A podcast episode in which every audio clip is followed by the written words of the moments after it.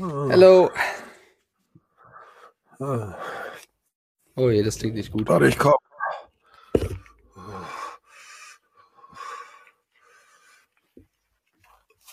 Oh, ich bin da.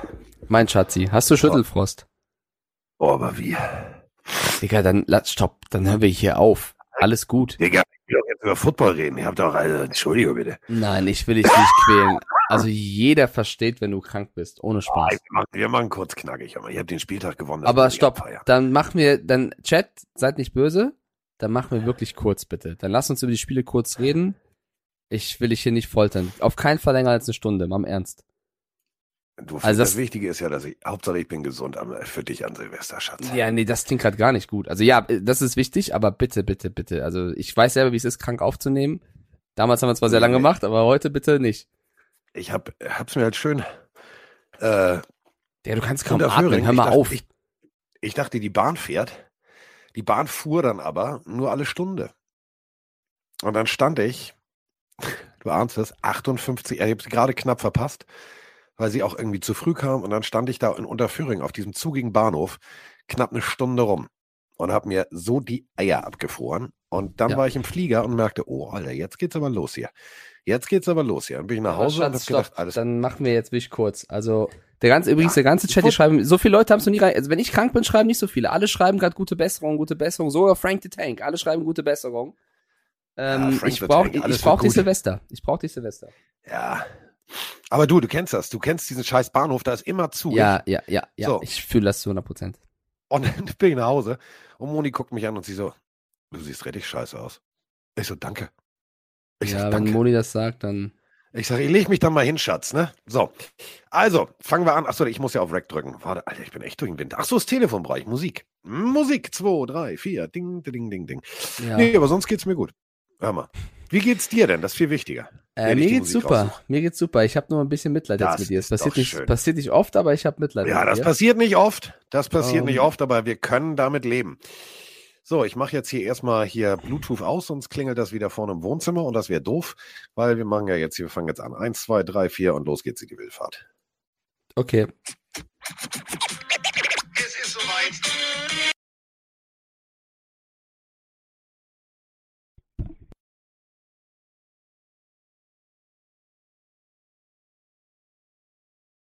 Ist soweit. Es ist nicht Montag, das ist Dienstag. Und das hat folgenden Grund. Gestern ging es mir schlecht. Gestern war ich krank. Heute bin ich immer noch krank.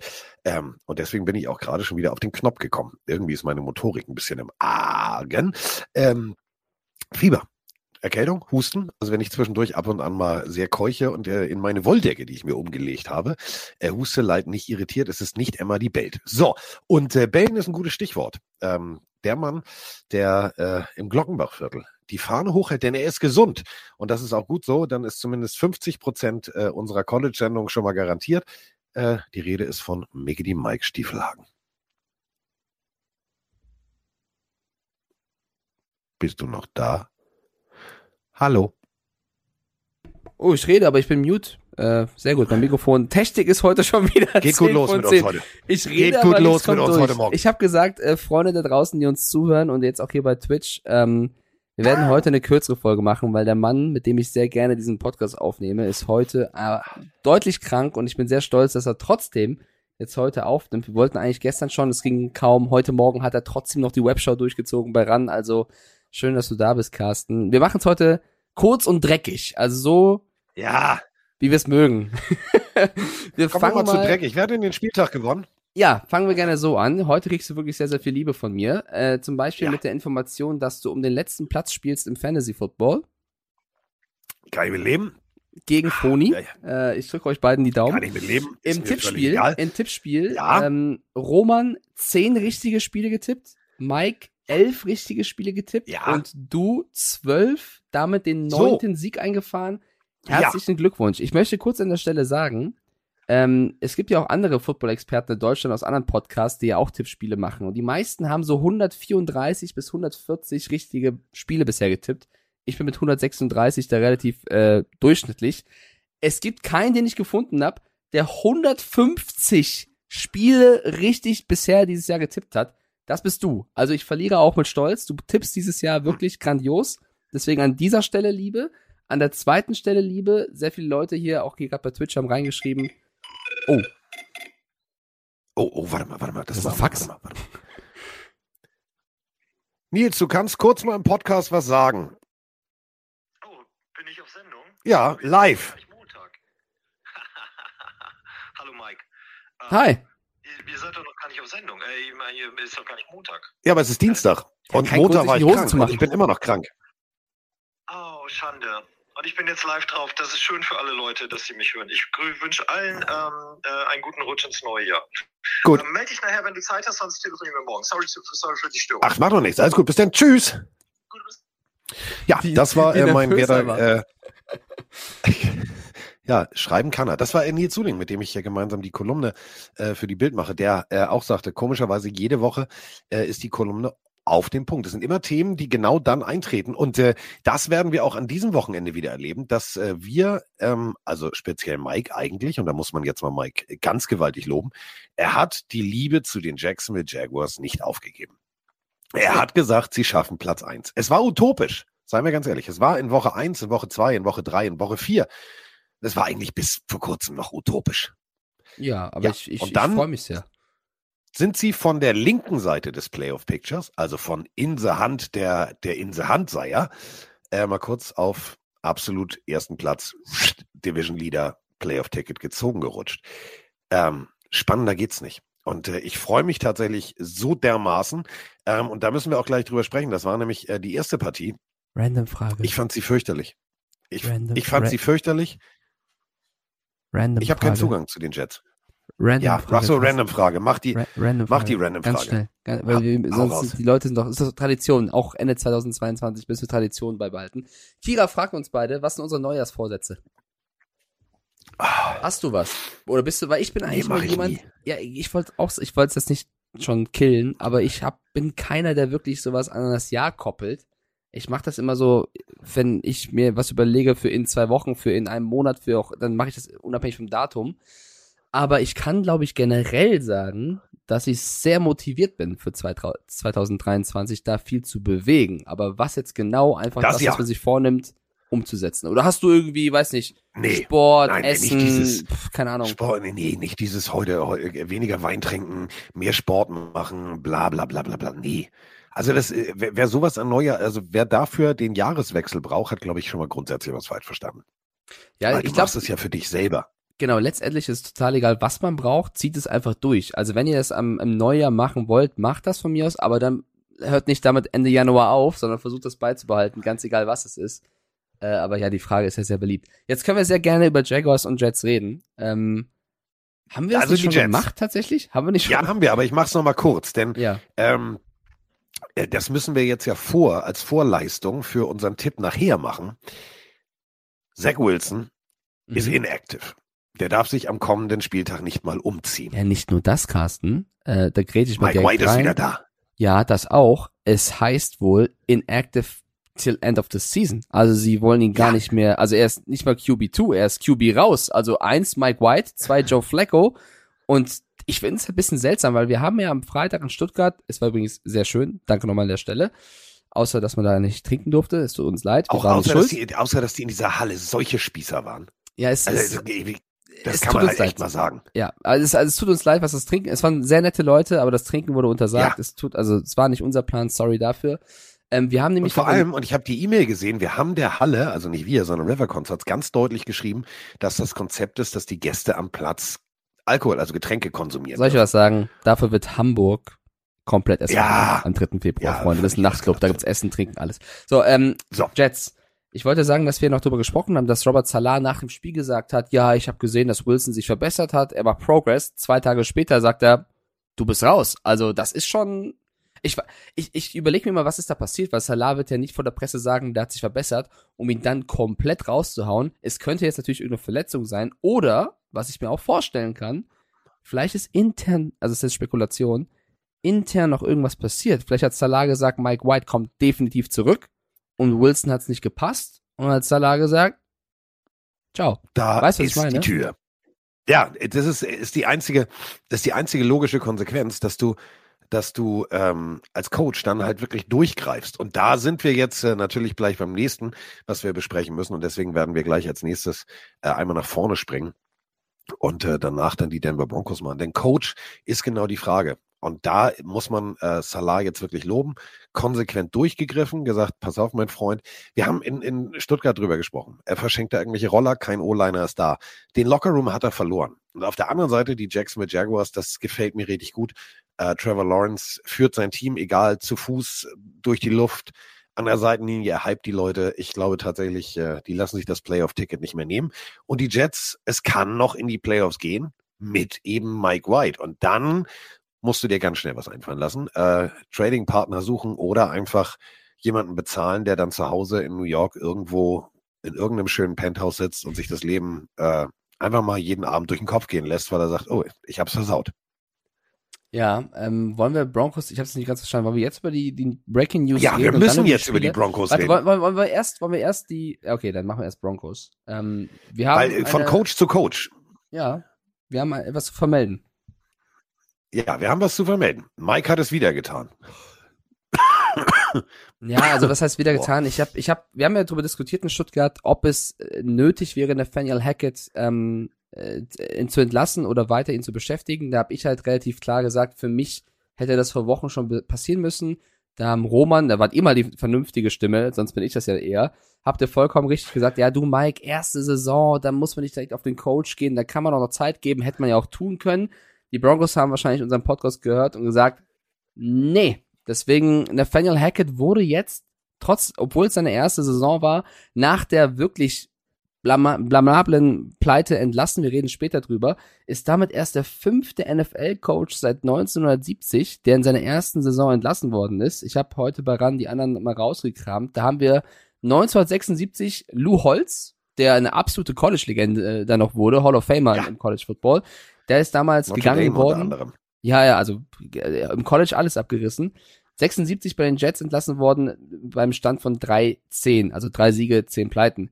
78 Pete McCulley bei den Niners. Er stand damals 1-8, durfte gehen. 2007 Bobby Petrino stand 3-10 mit den Falcons. Da muss man aber sagen, soweit ich weiß, war das die erste Mike Wicks Saison dort. Der hat sich schlimm verletzt gehabt und bei den Falcons ging gar nichts, aber Bobby Petrino musste gehen. Letztes Jahr Urban Meyer 2-11 mit den Jaguars. Ich glaube, da gab es auch keine Diskussion. Und jetzt Nein. eben Nathaniel Hackett, der unter den genannten den, die meisten Siege hat. Vier Siege, elf Niederlagen. Wie bewerten wir das jetzt, Carsten? Aber es, es reicht aber nicht. Wir haben dazu eine ganze Menge Sprachnachrichten, denn die Leute, äh, ja, sie loben das Orakel Mike Stiefelhagen. Moin Carsten, moin Mike, der Helge hier. Ähm, ich wünsche frohe Weihnachten gehabt zu haben, weil ihr ja heute erst aufnehmen, kann ich ja heute noch eine Sprachnachricht nachschicken. Ähm, ich habe ein durchaus unterhaltsames Spiel Broncos Rams gesehen und ich finde, ähm, bei einer ja eigentlich guten Defense der Broncos. Hat Baker Mayfield das jetzt so wirklich gut gemacht? Oder waren die Broncos einfach nur so beschissen? Vielen Dank. Tschüss. So, ich hoffe, ihr hattet frohe Weihnachten, lieber Carsten, lieber Mike. Ähm, hier der Matze aus dem schönen Nordbaden. Das ist übrigens der, der in Frankfurt seinen selbstgemachten Hoodie vergessen hatte mit der Nachricht drauf. Und ähm, jetzt, Mike, jetzt, jetzt, du bist das Orakel. Du hast hier den Co äh, Coach von den Panthers äh, quasi entfernt. Und jetzt haben die Broncos auch äh, einen neuen Coach. Mein, war klar, aber nach dem Spiel gestern, ja, also Bewerber, hurry up, es ist ein Platz frei. Ja, ich bin jetzt mal ganz hart, ne? Das war nicht, ne, also das war nicht Nathaniel Hackett schuld. Ich habe das Spiel kommentieren dürfen äh, mit Volker und es, es hat mir richtig Spaß gemacht, weil wir halt wirklich auf Augenhöhe ein Spiel kommentiert haben, wo du natürlich als Experte, ich bin zwar eigentlich Kommentator, aber auch als Experte, ähm, wunderbar Dinge analysieren konntest. Und ich muss jetzt mal wirklich sagen, Russell Wilson mit seinem ewigen Versuch tief zu gehen, geht mir echt auf den Sack. Der wird den Lockerroom so verloren haben. Denn der Punkt ist der, guckt euch bitte nochmal das Spiel an. Guckt euch nicht nur die Highlights an, sondern macht euch mal die Mühe, ähm, wenn ihr wirklich euch für Football interessiert und wenn ihr euch für die ganze Situation und den, den Haussegen, der schief hängt bei den Broncos anguckt, ähm, guckt euch das bitte nochmal an. er wirft immer tief. Er wirft nie den kurzen Pass. Da stehen, da stehen seine Mitspieler, egal ob jetzt Tight End, Slot Receiver, die stehen und pöbeln auf dem Platz, weil er nicht sieht, dass sie frei sind. Er wirft dann lieber den Ball, versucht seinen Tight End immer in der Endzone zu treffen, was nicht funktioniert. Und ja, Abstrusistan. Und da muss man sagen, ich habe äh, etwas gefunden, was mich echt irritiert hat. Also ihr wisst ja, Russell Wilson ist ein extrem gläubiger Mensch. So, mag man, also muss man nicht mögen, kann einem auf den Sack gehen, ist ja okay. So. Aber jetzt kommen wir zu folgendem. Ähm, Jerry Judy hat es sehr deutlich auf den Punkt gebracht. Russell Wilson sagt immer wieder, der Teufel testet uns. Aber es ist nicht der Teufel, der die Picks wirft. Es ist nicht der Teufel, der Patrick von SpongeBob über uns Spaß machen, äh, hier uns der, der, der, ich übersetze das gerade frei, der Patrick von SpongeBob äh, uns verarschen lässt. Es ist nicht der Teufel, der 275 Millionen Dollar bezahlt bekommt. Es ist Russell Wilson und ich verliere langsam aber sicher den Glauben in Russell Wilson. Und wenn das Jerry Judy sagt in einem Interview, dann hängt der Haussegen richtig schief. Und da kannst du als Nathaniel Hackett auch nichts mehr machen. Da kannst du nichts machen. Schlägereien nach dem Spiel, Mike. An der Seitenlinie. Ich habe das mit Volker regelmäßig kommentiert. Da waren, ey, da kommt dann irgendwann der Back, also ja, so, Russell Wilson mehrfach gesackt. So, Vorgeschichte. Dann geht Rip, also der, der Backup geht hin und sagt zu den O-Liner, du siehst es, ey Jungs, reißt euch mal zusammen und so. Und dann stehen die auf und wollen ihm direkt erstmal eine Schelle geben. So nach dem Motto, Alter, wofür mache ich die Scheiße hier? Und du siehst danach, die haben gar keinen Bock. Die haben nicht mal mehr geblockt. Also da hängt der Haussegen richtig schief und ich glaube nicht, das meine ich wirklich ernst, dass dieses Konstrukt Russell Wilson und die Denver Broncos nächstes Jahr funktioniert. Ja, das ist ein Problem, weil äh, man muss auch über den General Manager sprechen, äh, Peyton, der natürlich Hackett geholt hat und Russell Wilson geholt hat, dafür Picks hergegeben hat und Wilson diesen Vertrag nicht nur, er hat ja nicht nur Wilson geholt, sondern seinen Vertrag auch direkt verlängert. Also über den GM äh, gilt es da auch zu reden tatsächlich ich halte da trotzdem gegen. Also dann lass uns doch trotzdem über dieses Spiel jetzt einfach mal, auch wenn es jetzt eine falsche Chronik ist, anfangen und mit äh, Broncos Rams reinstarten, wenn wir schon so tief drin sind. Ähm, ja, Russell Wilson hat mal wieder ein fatales Spiel gezeigt. Wenn du den ersten beiden Drives, der Chat schreibt es auch, zwei Interceptions wirfst, dann bist du schon im Hintertreffen.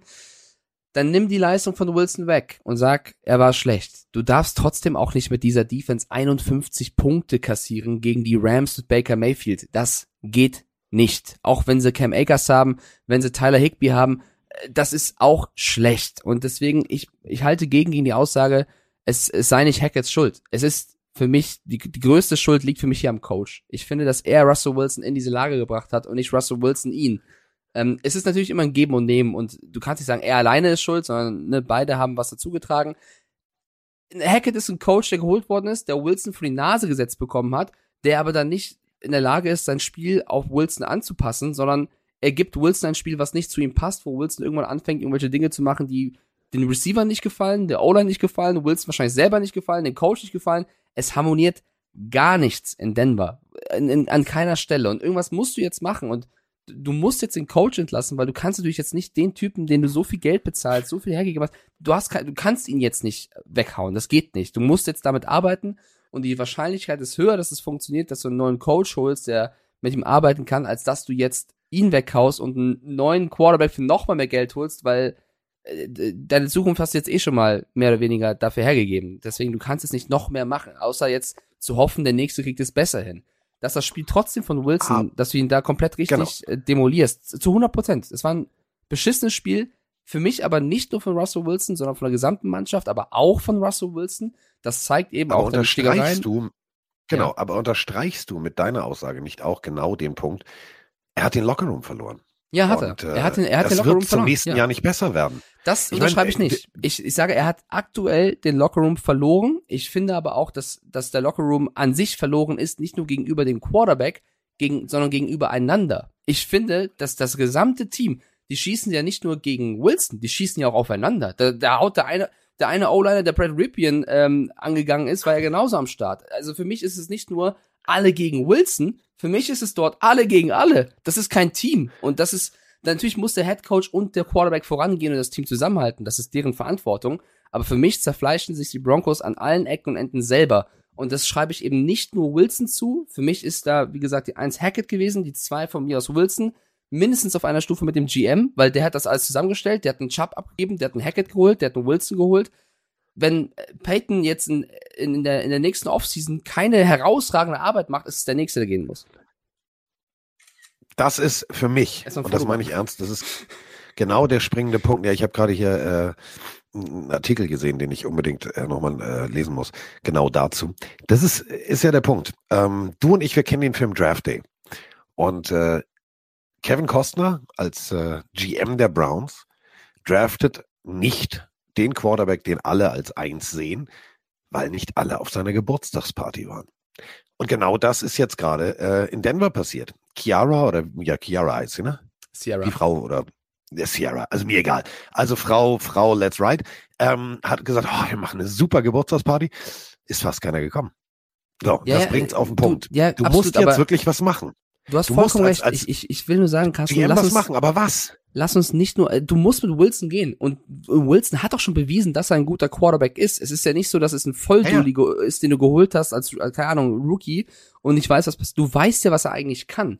Und es ist ja nicht nur Wilson. Melvin Gordon, frag doch den mal, wie sein Jahr war. Frag doch mal Melvin Gordon als ja. Starting Running Back, wie sein Jahr war. Sie haben noch Javante Williams verloren, sie haben Bradley Chubb abge abgegeben, sie haben Tim Patrick beim Kreuzbandriss verloren, da ist ja vieles passiert. Es ist ja nicht nur Russell Wilson. Es ist super viel, aber eben nicht nur. Und das ist genau das, was ich betone. Ich bin der felsenfesten Überzeugung, wenn du einen guten Headcoach holst, dass der in der Lage ist, ihn aufzubauen. Und ich droppe jetzt hier mal den Namen Sean Payton der würde den Russell ja. Wilson hinbekommen und äh, nicht wie Nathaniel Hackett so bodenlos untergeht. Du musst Nathaniel Hackett einen Playcaller zur Seite stellen, Carsten. Und das ist genau das, was ich gesagt habe letzte Woche. Wenn es, wenn es so schlecht läuft, wenn du selber die Calls nicht machen kannst, wenn du 51 Punkte trotz eines schlechten Quarterbacks, du hast ja auch eine Defense, 51 Punkte gegen die Rams mit dem Besteck kassierst, dann ja, gehörst du gefeuert. Sorry, da muss man, da muss man kurz eine, kurze Lanze brechen. Wir haben dazu auch noch eine Sprachnachricht. Denn ähm, wir waren ja nun live bei dieser Partie dabei und wir hatten sehr, sehr viel Zeit und haben vorher lange philosophiert in äh, viel, viel Vorlauf. Denn die Amerikaner hatten leichte technische Probleme. Wir eigentlich waren so sieben, acht Minuten Vorlauf, wie immer. Das kennt ihr von, von RAN, ähm, geplant. Wir hatten dann tatsächlich 14 Uhr 15. Wir haben sehr lange, und da muss ich nochmal eine Lanze brechen für Kollege Schenk, ähm, so tiefgehend analysiert. Das hat echt Spaß gemacht. Und unter anderem haben wir natürlich über ihn hier gesprochen. Wunderschöne Weihnachten, ihr zwei, der Lukas aus Salzburg. Äh, nachdem ich im Weihnachtsbusiness bin, ja, äh, habe ich gestern nicht schauen können und habe mir heute in der Früh die Zusammenfassung von den Rams angeschaut. Jetzt ist meine Frage an euch. Nach einer Woche genial, einer Woche scheiße und jetzt die dritte Woche äh, Baker Mayfield. Und die Woche, das, was ich da jetzt so gesehen habe, das ist ja ein komplett neues Book. Also, das ist ja komplett neue Spielzüge, alles cool. Ist Baker Mayfield doch der Shit? Oh, ja, 24 von 28, Leute. 230 Yards. Das ist, hört, um es ja, mit deinen Worten zu sagen, Grüß, Grüße gehen nach Salzburg, er ist der Shit. Ihr hört uns doch nicht zu. Also, liebe Grüße nach Salzburg, ich meine es nicht böse. Wir sagen nach einer Woche Hype, bitte übertreibt nicht mit dem Hype. Wir sagen nach einer Woche, er verliert, kriegt auf die Backen, jetzt nicht ihn runterreißen. Jetzt spielt er wieder gut und jetzt hypen wir ihn alle. Er hat zwei Spiele überragend gespielt. Gegen wen? Gegen die Denver Broncos und die Las Vegas Raiders. Die aber, ne, stopp, aber die eigentlich an sich rein theoretisch eine gute Defense haben.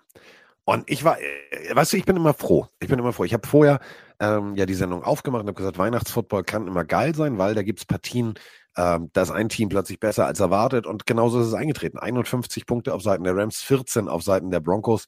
Ähm, das waren dann aber, wie du es so schön sagst, nachher hier auch wirklich äh, Waste, äh, Waste-Punkte. Ähm, trotzdem hat es mir gefallen. Mir hat ja. Baker Mayfield und die komplette Offense sehr gut gefallen. Ja, ich will jetzt, das, er hat super gespielt, nicht falsch verstehen. Ich mag nur nicht dieses jetzt in den Himmel heben. Die Broncos Nein. haben statistisch gesehen eine gute Defense.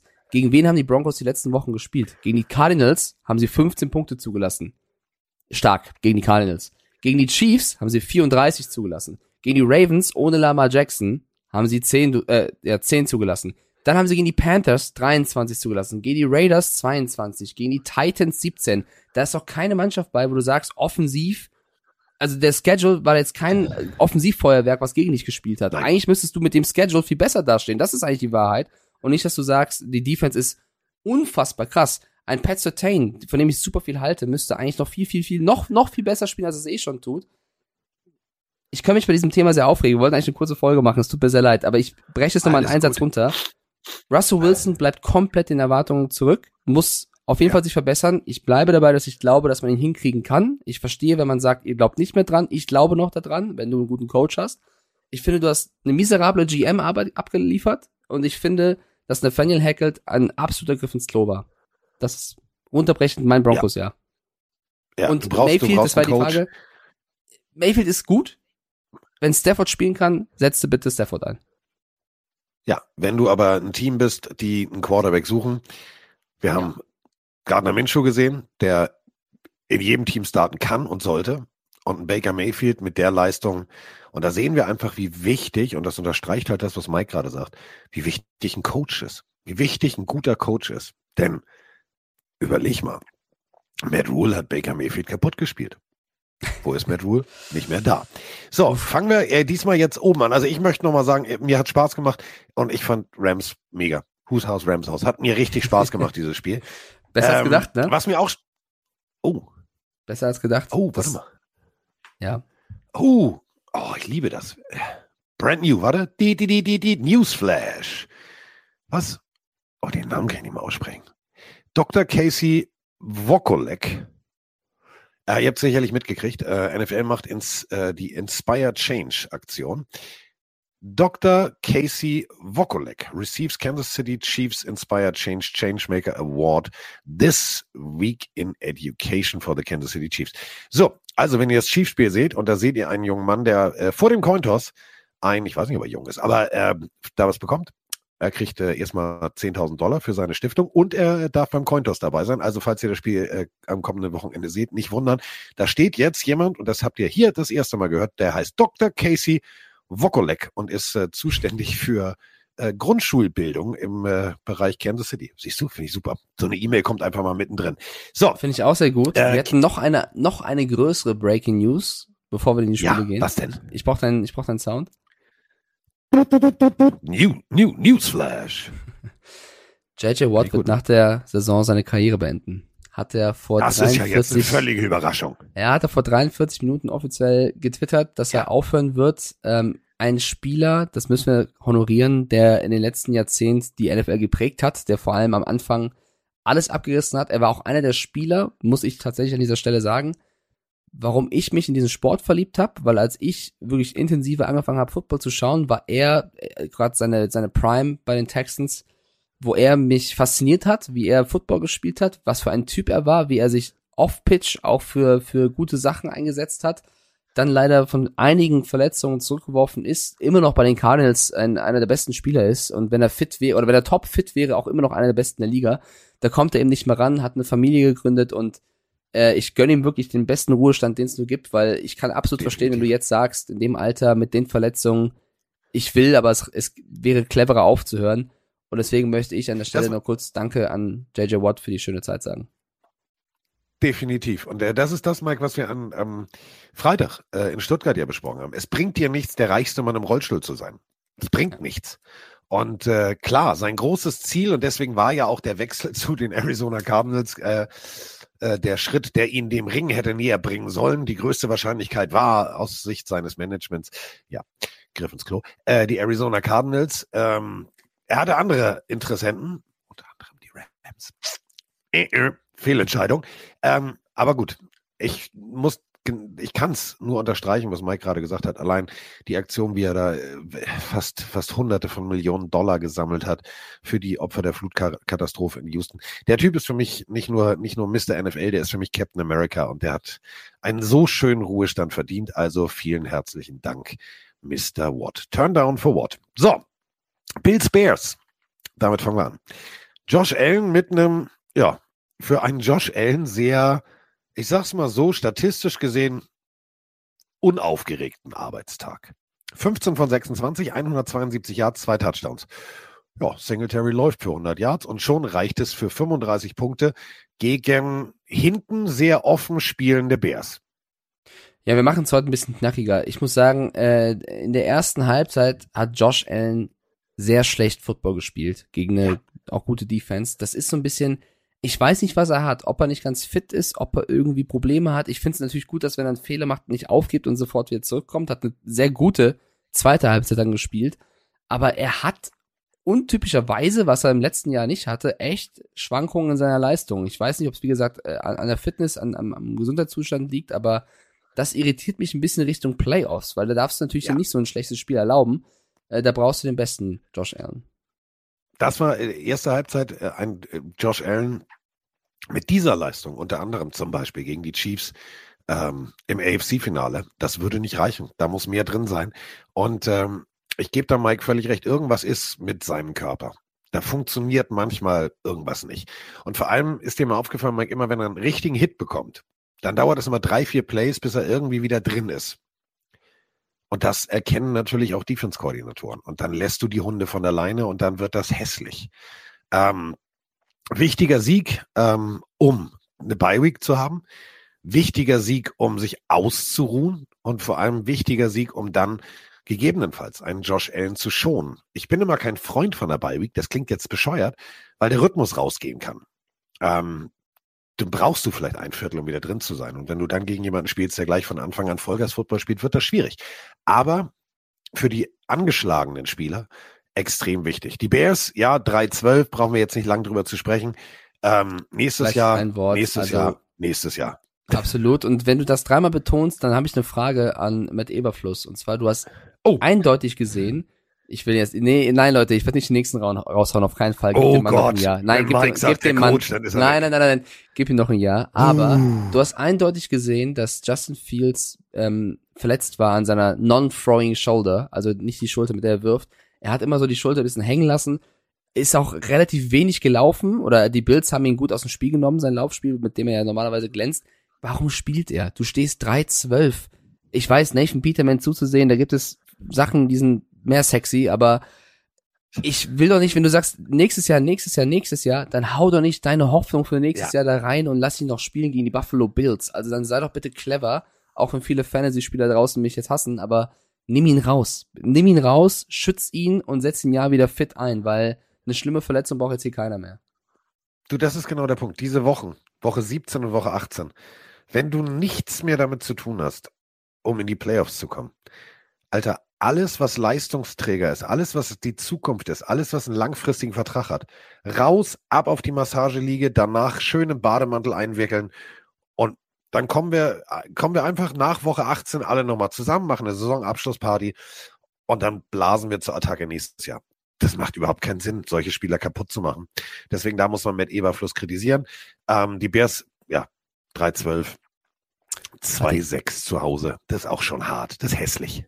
Ja, und der Claypool Trade war wirklich eine 1 plus. Kommen wir Oh. zum nächsten Spiel. Ja, 1 plus. Oh, das war auch ein Trade, der äh, eine 1 plus war. 15 von 31, 135 Yards, eine Interception. Die Rede ist von Deshaun Watson. Läuft ja bei euch, liebe äh, Cleveland Browns. 250 Millionen garantiert. Ja, meine Fresse. Der Panther ist ja mehr wert bei den Browns. Also zumindest fantasy-technisch. Wenn wir jetzt äh, kurz mal gucken. Äh, die Saints haben hinten gelegen und haben dann ähm, 10-3 sind sie in die Halbzeit gegangen. Und jetzt muss ich mal eine Lanze brechen für ähm, die werten äh, Saints. Rausgekommen, drittes Viertel. Und wir reden hier von dem kältesten, also wirklich die Hölle. Ne? Also hier die ne, Südstaaten. Louisiana schön warm, wir trainieren mit Dach, wir spielen mit Dach. Oh fuck, ist das kalt. Ja, also da war es richtig kalt und trotzdem haben die Saints das richtig gut gemacht, haben im dritten Viertel 14 Punkte ausgeteilt und zwar auf eine sehr souveräne Art und Weise und damit einen wichtigen Sieg eingefahren. Denn das darf man jetzt sich bei 6-9 nochmal auf der Zunge zergehen lassen. Die Saints haben noch eine Chance in die Playoffs, sogar auf den Division-Titel. Ja, ja. Chance, Chance ist da und hingegen verspätetes Weihnachtsgeschenk für mich. Die Browns äh, sind aus dem Playoff-Rennen raus. Tut mir leid, das muss ich an der Stelle. Lass es noch mal kurz auf der Zunge zergehen. Die Saints sind 6-9 und haben noch eine Chance auf den Division-Titel. Die Browns sind auch Die Browns 6-9. sind 6-9 und sind raus. Ja. Läuft ja. Und ich muss sagen, ähm, ich will jetzt nicht, also es ist natürlich, es, natürlich dreht sich bei den Browns dieses, dieses Jahr alles um diese Deshaun Watson Nummer. Auf dieses Spiel bezogen, Carsten, wir haben beide auf die Browns getippt. Die Browns gehen mit 10-3 in die Halbzeit. Es war arschkalt, es ging eigentlich nur ums Laufspiel. Es ist alles gut, sie führen Und dann kommt diese Interception von Deshaun Watson, wo du halt denkst, was machst du da? Also Ja. ich will es jetzt nicht zu hoch hängen, weil es Deshaun Watson ist, aber er hat für mich, es gibt bestimmt auch andere Situationen, wo sie hätten besser agieren können, um das Spiel zu gewinnen. Aber das war für mich ein entscheidender Momentum-Change, warum du dieses Spiel verloren hast. Diese Interception und dann eben diese, diese 14 Punkte der Saints. Du versuchst es nochmal im letzten Viertel beim Drive zurückzukommen, wirst dann gesackt und verlierst das Spiel. Top Receiver bei den Saints war Rashid Shahid. Von so jemanden, ich möchte nicht äh, disrespectful sein, aber du wurdest von einem angeknacksten Saints-Team geschlagen, weil du erst geführt hast und dann ein Quarterback Sachen in macht. der Kälte. Richtig, und die, die Saints stehen 0-6 bei Outdoor-Games, also die können das eigentlich gar nicht dieses Jahr. Und dann wirft dein Quarterback so eine Scheiße zusammen für 250 Millionen garantiert, da sitzt Jacoby Brissett auf der Bank und sagt, okay, was kriege ich? Fünf Jacoby oder so. Brissett hat alles gesagt, klar. war kalt hier auf der Bank, aber es war spannend. Ja, deswegen, Meine Zukunft ähm, sieht gerade anders aus. die, die Browns verlieren für mich das Spiel aufgrund einer schlechten Quarterback-Leistung oder vor allem aufgrund dessen und äh, hinterlassen Fragezeichen weiterhin, ob das so ein cleverer Deal war. Na, na, na. Mal gucken. So, äh, kommen wir äh, zu ja, meinen beiden eigentlich so immer Lieblingsteams, wenn die spielen. Seattle Seahawks gegen die Kansas City Chiefs. Bam! Alter, jetzt ernsthaft. Also, es gibt immer noch, äh, das MVP-Rennen ist noch offen. Und äh, falls ihr es nicht gesehen habt, Patrick Mahomes denkt sich, Alter, was machen denn die anderen, dass sie irgendwie rein theoretisch mit mir im MVP-Rennen sind und warum haben die vielleicht die Nase vorn? Ach, die laufen und scoren spektakuläre Touchdowns. Okay, dann mache ich das auch mal. Ich habe das versucht innerlich mal nachzustellen. Ihr lacht jetzt wirklich. Ich habe es im Hotel nach dem Spiel äh, Rams äh, Broncos auf dem Bett nachgestellt. Es hat nicht funktioniert. Dieses Vorwärtsspringen und sich abstützen mit der Hand unter dem Körper, um sich damit Schwung zu holen, um noch weiter nach vorne zu kommen und den Ball dann gegen die Pylone zu drücken. Habe ich noch nicht gesehen. Spektakulär. Der Typ ist einfach von einem anderen Stern. Punkt. Sens sensationell. Also wir haben ja vor einigen Wochen über diese MVP-Nummer gesprochen. Ich glaube vor zwei Wochen oder sowas das letzte Mal. Da hast du dich für Jalen Hurts ausgesprochen, ich mich für Patrick Mahomes. Das ist jetzt natürlich ein bisschen schwer weiter zu bewerten, weil Hurts leider verletzt ist. Aber Pat Mahomes unterstreicht natürlich mit so einer Leistung nochmal, warum er auch ein Kandidat ist, den man absolut wählen kann.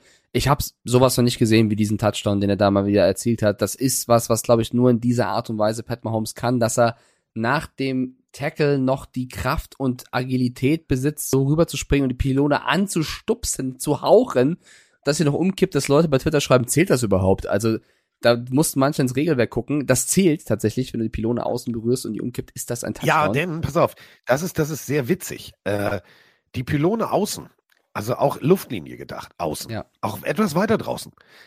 Die Goal-Line geht einmal um die ganze Erde. Mhm. Ich Also die ist nicht beendet Die, die ist im letztens einmal durch mein Zimmer gegangen. Ich habe Angst gehabt, dass Mahomes hier reinspringt. Ja. Ähm, nee, kein Scheiß. Ist jetzt. aber leider reg Ja. regeltechnisch wirklich so. Ihr müsst euch das so denken, da wo die Pylone steht, unendlich weit. Und auf der anderen Seite, und die treffen sich dann irgendwo wieder. Das Ist stimmt. Kreis. Ich, ich finde, die die Chiefs sind im Dezember einfach, liebe Kinder, weghören, Ja. liebe Eltern, den Kindern die Ohren zuhalten, abgewichst. Also das muss man so sagen. Die tun nur das Nötigste, die gehen in Führung, verwalten. Die Seahawks haben bis zum letzten Viertel, waren die nicht annähernd irgendwo in der Red Zone, um was zu machen. Äh, man muss dazu sagen, DK Metcalf war größtenteils gut zugestellt, hat trotzdem 81 Yards gemacht und Tyler Lockett hat verletzungsbedingt gefehlt. Das hast du gemerkt. Kenneth Walker ist zwar viel gelaufen, aber nicht in die Endzone. Geno Smith hatte dann auch seine Probleme, ist weit weg von seiner, äh, ja, sag mal, Mid-Season MVP-Form. Ähm, die Seahawks haben über ihren Verhältnissen gelebt und haben jetzt in den letzten Wochen so einen kleinen Reality-Check erlebt gegen Teams, die einfach ein, zwei Level zu stark sind. Und das war hier der Fall gegen die Chiefs. Da hat diese Mahomes-Kelsey-Connection einfach gereicht. Und äh, das macht Spaß zu sehen. Und du sagst es gerade im Dezember, die Jungs sind einfach on fire. Und das macht einfach echt Spaß. Und ähm, abwarten, wie weit es in den Playoffs geht. Jetzt sind sie tight, also gleichgezogen mit dem äh, AFC-Record. Also einer hat eine Bye Week, einer nicht. Kommt jetzt auf die letzten Wochen drauf an, also 12-3 und äh, Die Damit Bills 12-3, stehen die sie gleich. 12-3, ja. Genau, mit den Bills. Äh, dementsprechend, das ist jetzt das Geile an dieser Phase, wir haben noch Woche 17, Woche 18. Wir werden Ellen sehen, wir werden sie alle sehen, denn äh, diese Bye Week willst du natürlich haben. Ich habe zwar gesagt, ich mich stört es aus dem Rhythmus raus zu sein, aber das ist ja meine persönliche Empfindung. für die angeschlagenen Körper der Spieler ist es natürlich geil. Deswegen, die werden noch richtig Vollgas geben. Auf Seiten der Seahawks, um es mal kurz runterzubrechen, äh, Walker der Dritte, der walkt wirklich 107 Yards, den brauchst du für nächstes Jahr.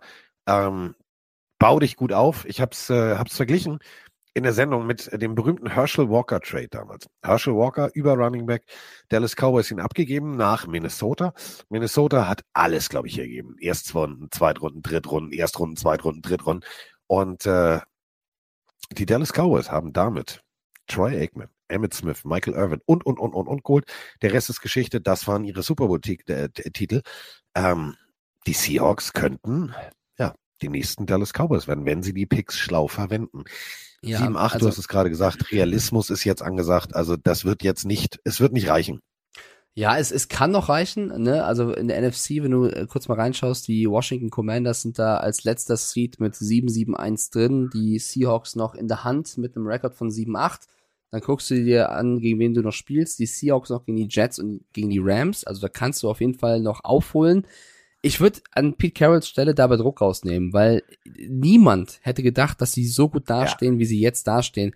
Und sind wir ehrlich, selbst wenn sie es in die Playoffs schaffen, sagen wir, sie schaffen jetzt den Spot der Commanders, dann würden sie in der ersten Runde gegen die Vikings spielen. Die sind zwar auch nicht unschlagbar, aber ziemlich äh, abgeklärt äh, dieses Jahr. Das wird wahrscheinlich sehr, sehr eng bis fast auch schwier sehr schwierig. Und da musst du einfach sagen, ey Jungs, Playoffs, lasst uns belohnen, wäre schön, aber selbst wenn nicht, wir können stolz sein. Und wenn du mit der, genau. genau, und wenn du mit der Einstellung reingehst, nicht diesen mega Druck hast, sondern einfach spielen, könnte es vielleicht was werden. Aber davon unabhängig starkes so. Jahr. Definitiv. Äh, starkes Jahr auch für die Giants, aber auch für die Minnesota Vikings. Die haben mal kurz äh, NFL-Rekord gebrochen. Kein Team hat äh, mit One-Score-Games so viel Siege eingefahren in der Geschichte der NFL wie die Vikings. Und das Ganze durch einen äh, Kick von, Achtung, Greg Joseph, für 61 Yards. Warte mal, das war doch der, genau. Äh, er hat sich jetzt einfach auf die Fahne geschrieben, weißt du was? Primetime ist geil, da sieht mich die ganze Familie, da sehen mich alle um die ganze Welt. Digga, gib mir den Ball. Justin Jefferson fängt den Ball gerade so, dass es gerade reicht. 61 Yards ambitioniert, zack, 27 zu 24. Die Giants haben besseren Football gespielt, als ich gedacht habe. Und vor allem Daniel Jones, er hat echt auf dem Superman-Heft geschlafen, der Kollege. 30 von 42, 334 Yards. Hallo, was ist bei dem los? Ja, also das Spiel hat mir das Tippspiel gekostet, weil du hast hier auf die Vikings gesetzt. Ich bin hier mit dem äh, kleineren Underdog gegangen, mit den Giants. Und ich finde auch da, die Vikings kosten mich sehr viel dieses, dieses Jahr im Tippspiel, weil ich genau diese One-Possession-Games öfter gegen sie gesetzt habe. Das soll jetzt aber gar kein Disrespect sein, weil es ist auch eine Qualität, so Spiele zu gewinnen. Also du musst erstmal dein Kicker auch das x-te Mal ein Field, Game-Winning Field Goal schießen lassen, über 60 Yards. Es war ein astreiner Kick. Mir tun die Giants halt irgendwo ein bisschen leid, weil es gab dieses Jahr sechs Field Goals über 60 Yards und drei davon gegen also die, die funktioniert haben und drei davon gegen die Giants. Also die haben auch keinen Bock mehr auf Field Goals. Die sagen auch, Alter, das ist eh drin. Ähm, das tut mir halt sehr, sehr leid für die Giants.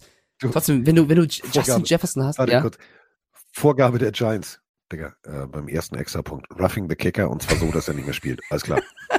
Wahrscheinlich schon, ja.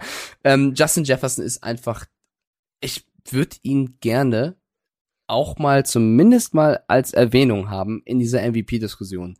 Der Mann, bricht, der Mann bricht Rekorde, der ist ja nicht nur in seinen Stats krass, sondern guckt euch bitte die entscheidenden Situationen an. Die Vikings sind nicht nur Dritter und irgendwas, sondern teilweise Vierter und irgendwas. Dritter und 15, Vierter und sieben und sie spielen es aus und Kirk Cousins findet irgendwie, und man weiß, der Ball geht zu Justin Jefferson, du kriegst ihn trotzdem nicht gecovert. Und das ist eine, also der holt für dich die wichtigen First Downs. Das ist unfassbar. Dann lächelt er noch, die Kamera macht irgendeinen verletzten Griddy. Also es ist Wahnsinn, was der Typ dieses Jahr spielt. Eine Lockerheit mitbringt. Der hat Spaß am Football. Es macht Spaß zuzusehen. Der Typ muss in diese Diskussion rein. Ich schäme mich trotzdem nicht für meinen Giants-Tipp. Ich finde, die haben mutigen Football Nein. gespielt. Brian Dable hat Guten tolle, Football. tolle Calls hingelegt. Äh, Daniel Jones musste mit, jetzt wieder kein Disrespect, aber Richie James und Isaiah Hodgins sind die Top-Receiver. Das ist zeigt A wieder mal die Vikings Defense, aber B auch, was die mit aus ihrem Besteck machen, warum ich Dable so gut finde, warum, warum sie vielleicht eine volle Kapelle haben, aber die sehr leise spielt und trotzdem gewinnen sie Spiele. Ähm, ich finde, das muss man nochmal positiv ähm, rausnehmen. Richie James, ein, zwei sehr, sehr bittere, bittere Drops gehabt. Hodgins hatte auch klingt einen wie, Drop, der. Klingt wie Richie Rich. ja, ein bisschen Richie James. Ähm, Daniel Ballinger mit einem Fumble, also die, die haben sich ein bisschen selber auch geschlagen. Also die, die Receiver haben Jones nicht geholfen. Und wenn sie diese eklatanten Fehler abgestellt hätten, hätten sie dieses Spiel gewonnen. Trotzdem natürlich Glückwunsch an Carsten und die Vikings. Vikings haben mir gut gefallen. Justin Jefferson, du hast völlig recht, aber als kleine Information, die alle jetzt sagen, ja, aber der müsste 2012 der letzte Nicht-Quarterback, das war Adrian Peterson. Und davor der letzte Nicht-Offense-Spieler war Lawrence Taylor. Lawrence Taylor hat damals komplett äh, ja, das Spiel eines äh, Passwashers revolutioniert, hat aus der Lachnummer der Liga, aus den Giants plötzlich den heißesten Scheiß gemacht. Der hatte diesen Titel mehr als verdient. Justin Jefferson, da wurde ich heute Morgen äh, in der, in der Webshow von Lisa gefragt, was muss er machen, um äh, MVP zu sein? Oder, oder MVP werden zu können? Ich habe nur gesagt, umschulen auf Quarterback. Alles andere funktioniert in dieser Liga nicht. Es ist eine Quarterback-driven League. Ähm, Quarterbacks sind dann immer die MVPs. Und äh, ich finde es persönlich schade, denn der Junge hat das einfach verdient. Auch hier jetzt wieder 12 Receptions, 133 Yards, wichtige Yards. Wir haben es gerade gesprochen. Auch vor allem dieser, dieser gutsy Catch direkt so, dass du mhm. deinem Kicker dann noch eine Chance gibst. Ja, schade. Also er wird mit im Rennen sein, aber er also, wird den Titel nicht gewinnen. Glaube ich auch nicht. Ich würde ihn trotzdem gerne, wie gesagt, erwähnen. Das Einzige, ja. wo ich mir vorstellen kann, was sehr unwahrscheinlich ist, lass mal Holmes jetzt nochmal verkacken, die Spiele, was nicht passieren wird. Lass die Eagles straucheln und die, die Vikings die letzten beiden Spiele so krasse Jefferson-Spiele sein, dass sie noch den ersten Seed irgendwie kratzen können. Lass Burrow dann auch noch kompletten Talentverlust ja, ja, also, haben und Josh genau. Allen auch. Ihr merkt's. Dann ihr hätte er eine Chance. Ähm, Aber ihr merkt mathematisch sehr wenig. Ja, sehr, sehr wenig. Bevor wir zum nächsten Spiel gehen, Goss fragt noch mal mit einer Frage, die wir hier jede Woche bekommen. Vielleicht können wir sie einmal noch mal final äh, beantworten. Daniel Jones verlängern, ja oder nein? Vertrag ja. aus. Falls ja, ja, wo ist die Schmerzgrenze? Da haben wir eigentlich schon gesagt, gib ihm einen vernünftigen Vertrag. Wir wollen jetzt hier keine Zahlen nennen, weil wir kennen jetzt auch nicht den ganzen Cap Space der Giants. Soliden Vertrag, soliden Vertrag. der ihn glücklich macht. Und, und da muss, der das Team leben lässt. Und da muss Jones halt sagen, ja oder nein. Und so wie ich Daniel Jones einschätze, sagt er eher ja als nein, weil er eben merkt, unter Dable kann ich mich entwickeln, da geht was. Genau. Ich glaube, das wäre die ideale Antwort. So, kommen wir zur nächsten Partie. Ähm, dieses kleine Arschloch. Was habe ich denn jetzt schon wieder gemacht? Mac Jones zeigt mit einem Play, was für ein kleiner, dreckiger Arsch er sein kann. Also, das Ding, muss ich ganz ehrlich sagen, wenn du dafür keine Strafe kriegst, unnötigerweise, ähm, du musst es nicht machen. Du hast den Ball verloren, Turnover, Spieler läuft weg. Ey, du kannst dabei jemandem komplett die Knie zerschießen. Von einem Quarterback, der jedes Mal rumjammert. Äh, klar, hat er bei den Patriots gelernt. Hat er, hat er gesehen. Ah, jetzt komm mal, stopp, nicht übertreiben. Nein, ernsthaft, ernsthaft. Guck's dir bitte ja, mal an. Ich hab mich, hat er von den Patriots gelernt, das brauchst du jetzt nicht. Du hast nein, nein, nein, nein, nein, nein, nein, nein. Warte doch mal bitte.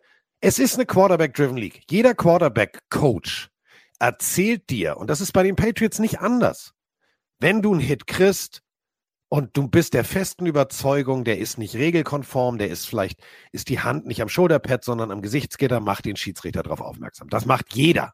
Ja, so, aber nicht nur die ähm, Patriots. Ähm, du hast gerade gesagt, das hat er nein, bei den Patriots aber, gelernt. So, also. Aber du, du, so, beim, also die Quarterbacks lernen das sowieso, Quarterback-Coach fertig aus. So. Und diese Nummer, dafür will ich eine Strafe sehen.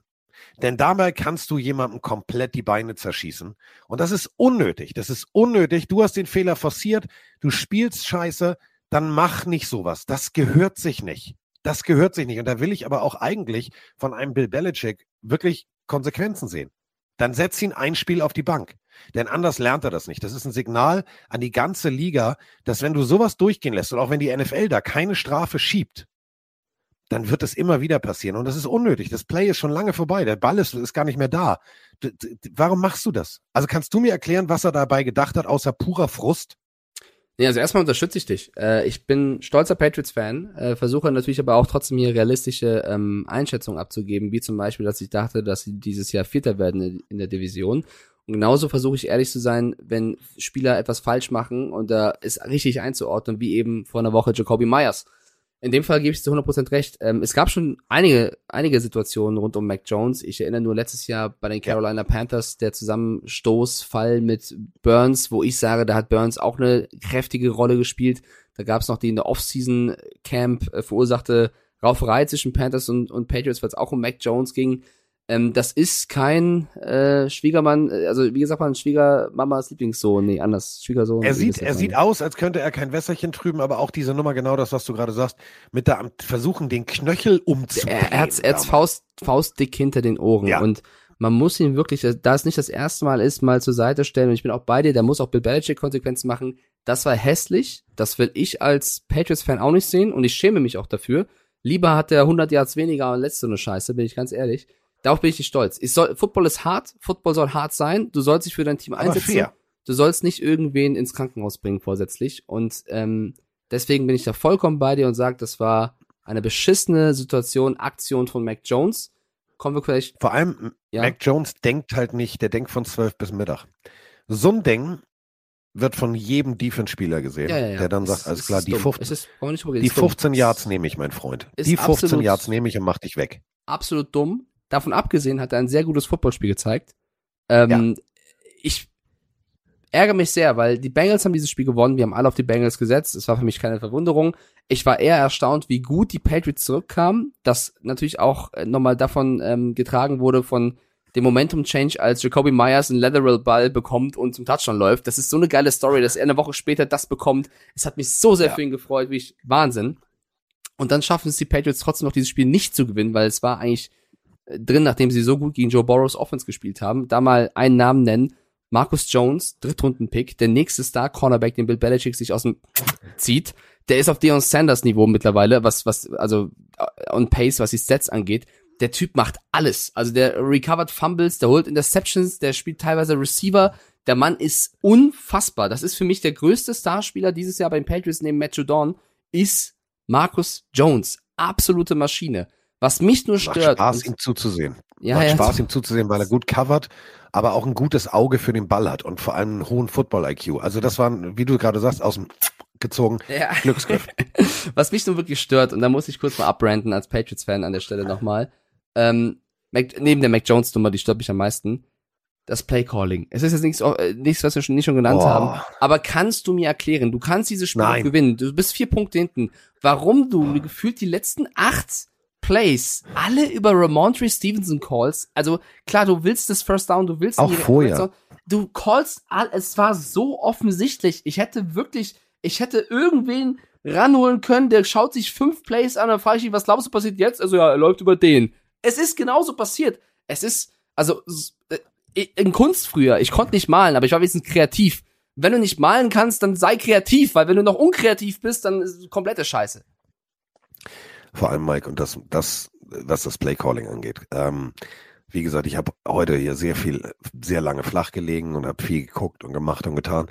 Ähm, was mich ehrlich gesagt am meisten schockt, ist, du hast zum Beispiel Dritter und Vier. Das sind vier Yards.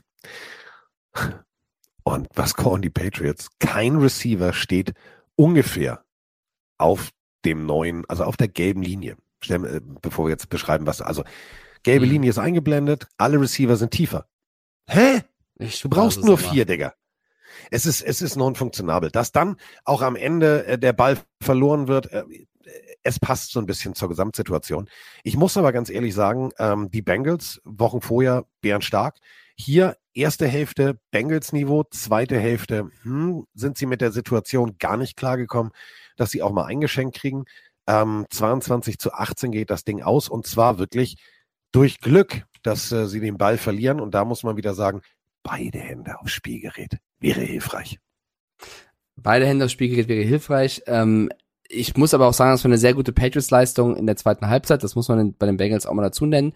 Gossack schreibt auf dem Boden bleiben, nicht Sanders mit äh, ihm vergleichen. Ich glaube, Gossack hat mir nicht zugehört. Ich würde niemals jetzt Marcus Jones mit Deion Sanders vergleichen. Ich habe gesagt, er ist auf den Spuren, ähm, was, was er aktuell zeigt. Unter anderem Pick Six gegen die Bengals. Äh, ist ein Touchdown in der Defense. In der Offense hat er einen Touchdown gemacht und im Special Team hat er dieses Jahr schon einen Touchdown gemacht.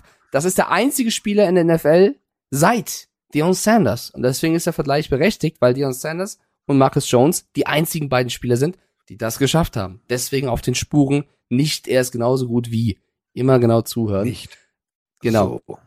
Verdienter Bengals-Sieg. Kommen wir jetzt zur nächsten Partie und da haben wir, äh, da haben wir auch äh, Sprachnachrichten, denn ähm, sie machen ernst und sie kommen von hinten, die Panthers. Moin Carsten, moin Mike. Ich mache es kurz. Steve Wilkes muss nächstes Jahr unser Headcoach bleiben. Bitte keinen neuen holen. Der hat unser Team so umgedreht. Wir spielen jetzt wirklich guten Football.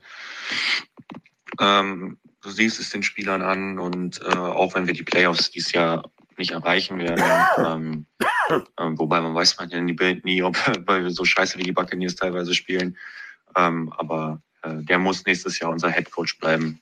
Ähm, er hat es geschafft, diese, Mann, diese Mannschaft, die äh, Matt Rule so kaputt gemacht hat, wieder komplett zu drehen. Äh, bitte Tepper, erfüll mir diesen Wunsch. Den Wunsch wirst du auch erfüllt kriegen. Tampa Bay steht 7-8 an Position 1. Dahinter die Carolina Panthers, die jetzt das direkte Duell vor der Brust haben und als Team, die eigentlich, und das hat Mike uns ja erzählt, eigentlich tanken wollten. Nur es offiziell nicht so rausgegeben haben an den Coach, der gesagt hat, ja, aber nicht mit mir. Ähm, die glauben an ihre Chance. Und äh, ja, es waren die Detroit Lions. Die sind in den letzten Wochen defensivtechnisch immer besser geworden. Aber das jetzt, und das war eine ganz harte Nummer. Natürlich, Jared Goff 355 Yards, 8,5 Yards im Schnitt, drei Touchdowns. Geile Partie. Offensivtechnisch, geile Partie. Aber die Carolina Panthers, Alter, wollt ihr mich verarschen? 320 Yards am Boden, 250 Yards durch die Luft. Ja, kann man mal machen. Chubba Hubbard, Dante Foreman, guten Morgen erstmal. Ja, brutale Leistung. Brutale Leistung. Ähm, die Lions haben nicht schlechten Football gespielt. Sie haben nur wirklich einen nach dem anderen eingeschenkt bekommen. Immer wenn du dachtest, jetzt können sie wieder, kamen die Panthers wieder. Egal, was die Lions vorhatten, die Panthers hatten zwei Schritte vorher schon gewusst und konnten darauf antworten. Es war ein starkes Footballspiel von zwei starken Teams und ähm, ich bin da auch dabei, Steve Wilkes für seine Arbeit zu loben.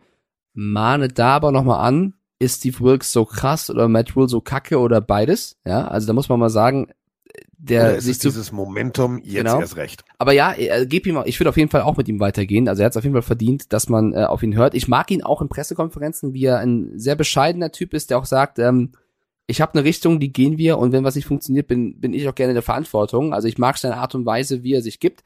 Äh, ich fand auch seine Nummer gut, dass er sagt, die Franchise wollte tanken, nicht mit uns, nicht mit mir. Finde ich auch starkes Statement. Also ich, ich mag ihn sehr, sehr gerne vom Typen her. Und ich mag auch Dan Campbell, weil er immer weiter zum Head Coach wächst. Denn er sagt, diese Niederlage, in diesem Moment, wo wir noch so gute Chancen auf die Playoffs haben, die geht zu 100, nicht zu 90, zu 100 Prozent auf meine Kappe. Wir wurden heute outcoached. Ich habe mein Team nicht perfekt vorbereitet auf gewisse Situationen im Laufspiel und so weiter. Das geht zu 100 Prozent auf mich. Wer es nicht gesehen hat, nach dem Spiel geht Dan Campbell zu Steve Wilkes und schreit ihn an beim Handshake und sagt, alter Falter, hast du uns heute ge... Es war überragend, du bist ein geiler Typ, du hast verdient gewonnen, du geile Sau, so ungefähr. Also er geht zum anderen Coach und sagt, Ja. Respekt, du hast uns heute zerstört. Und da ziehe ich meinen Hut vor, vor Dan Campbell. Das gehört sich so, dass du auch da nicht nur sagst, die waren schlecht, sondern die waren gut. Brutale Spieler Panthers. Die Lions müssen, und das werden sie auch, sich neu sortieren, weil es ist doch alles drin. Das ist aber trotzdem eine bittere Niederlage, die, die einfach an Steve Wilkes Coaching und die Panthers geht. Definitiv. Also Green Bay noch dahinter, 7-8. Das liegt im, liegt im direkten Vergleich. Und da muss man jetzt sagen, äh, Detroit, wenn sie die letzten zwei Spiele gewinnen, sind sie drin.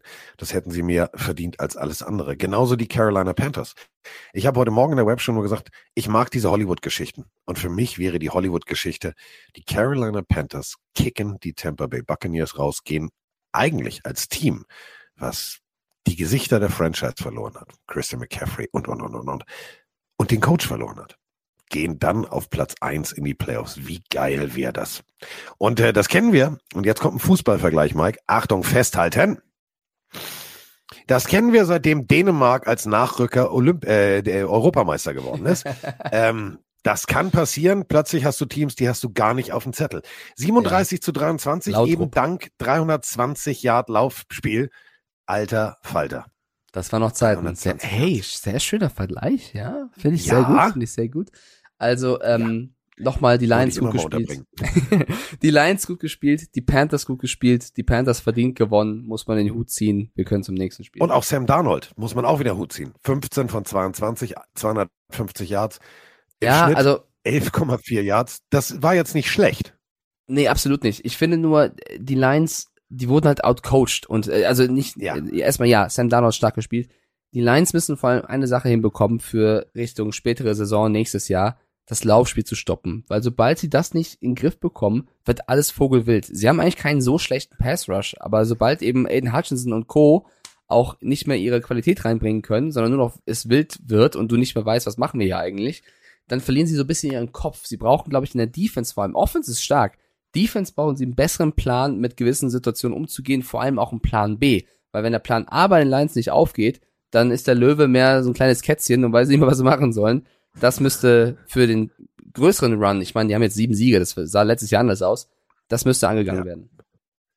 Jetzt kommen wir äh, zu den Falcons. 15 gegen die Ravens. Die Falcons sind offiziell raus. Die Ravens ziehen ihr Playoff-Spöttchen. Zack, zack, gezogen mit einem. Und das war nicht schön. 17 zu 9 Sieg gegen die Falcons. Desmond Ritter, ja, 22 von 33. Das sieht jetzt nicht so unrund aus, wie ich ja, das noch vor ein paar Wochen gedacht hätte. Man hat dran gearbeitet. Man hat ihm das richtige Playbook gegeben und, und, und. Und wir haben äh, zu den Falcons haben wir eine Sprachnachricht. Hallo, liebe Pilinarios. Erstmal noch frohe Feiertage in alle vor und hinter Mikrofon. Ähm, Freitagabend in Stuttgart war super, hat mir echt gut gefallen. Ihr seid ja eigentlich schon Stars zum Anfassen. Es macht mega Spaß mit euch zum, zum Interagieren. Jetzt zu meiner Frage. Ähm, Falcons, Rookie QB, Desmond Ritter, sah ja eigentlich gar nicht so schlecht aus. Ich glaube, mit dem könnte man schon weiterarbeiten. Aber wo fehlt's denn dem Team überall? Sag nicht Star. Mag ich nicht.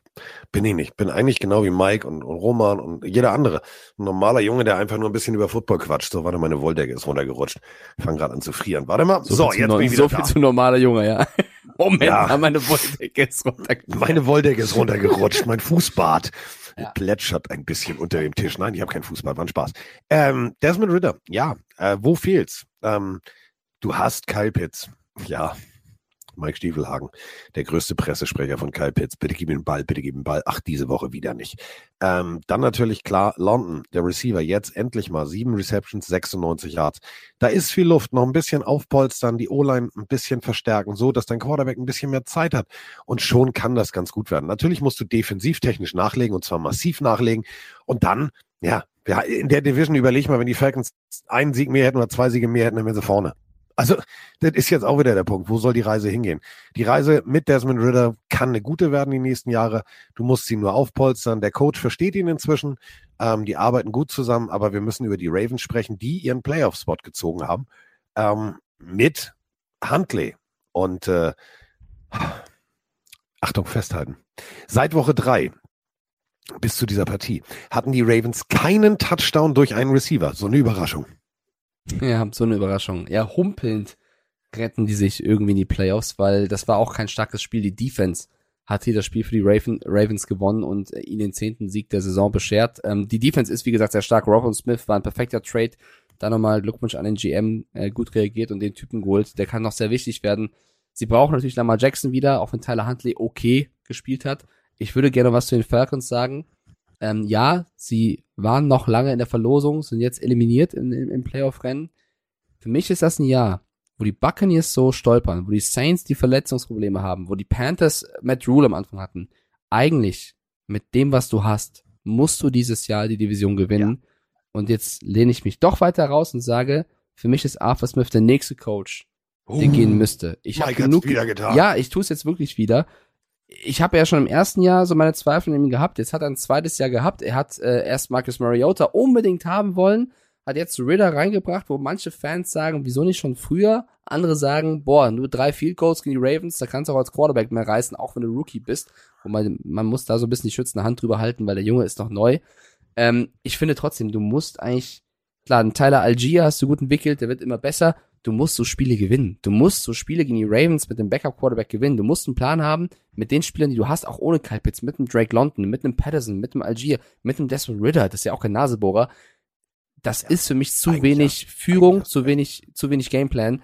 Ich finde, die Falcons hatten letztes Jahr ein schwieriges Jahr mit wenig Potenzial, wo sie wirklich, da kannst du sagen, okay, dieses Jahr war, finde ich, vielleicht habe ich zu hohe Erwartungen, viel mehr drin. Und jetzt kannst du natürlich sagen, okay, wir geben dem Coach noch ein Jahr, kannst du machen. Ich sag jetzt nicht wie bei Hackett oder Matt Rule, der muss gehen. Wenn ich der GM wäre, ich würde gucken, was kann ich holen und gegebenenfalls sagen, AFA, danke für die schöne Zeit, viel Glück woanders, wir holen wen anders. Das wäre mein Ding. Kennst du den Türcode, Ava? Ja. Nee, Ich möchte nicht zu hart sein. So. Ich meine, wer bin ich hier, der kleine Dulli aus München, darüber zu urteilen? Nein, aber aber, wenn ihr pass mich auf, fragt, äh, meine deine Analysen da, sind ja richtig. Deine Analyse ist ja richtig.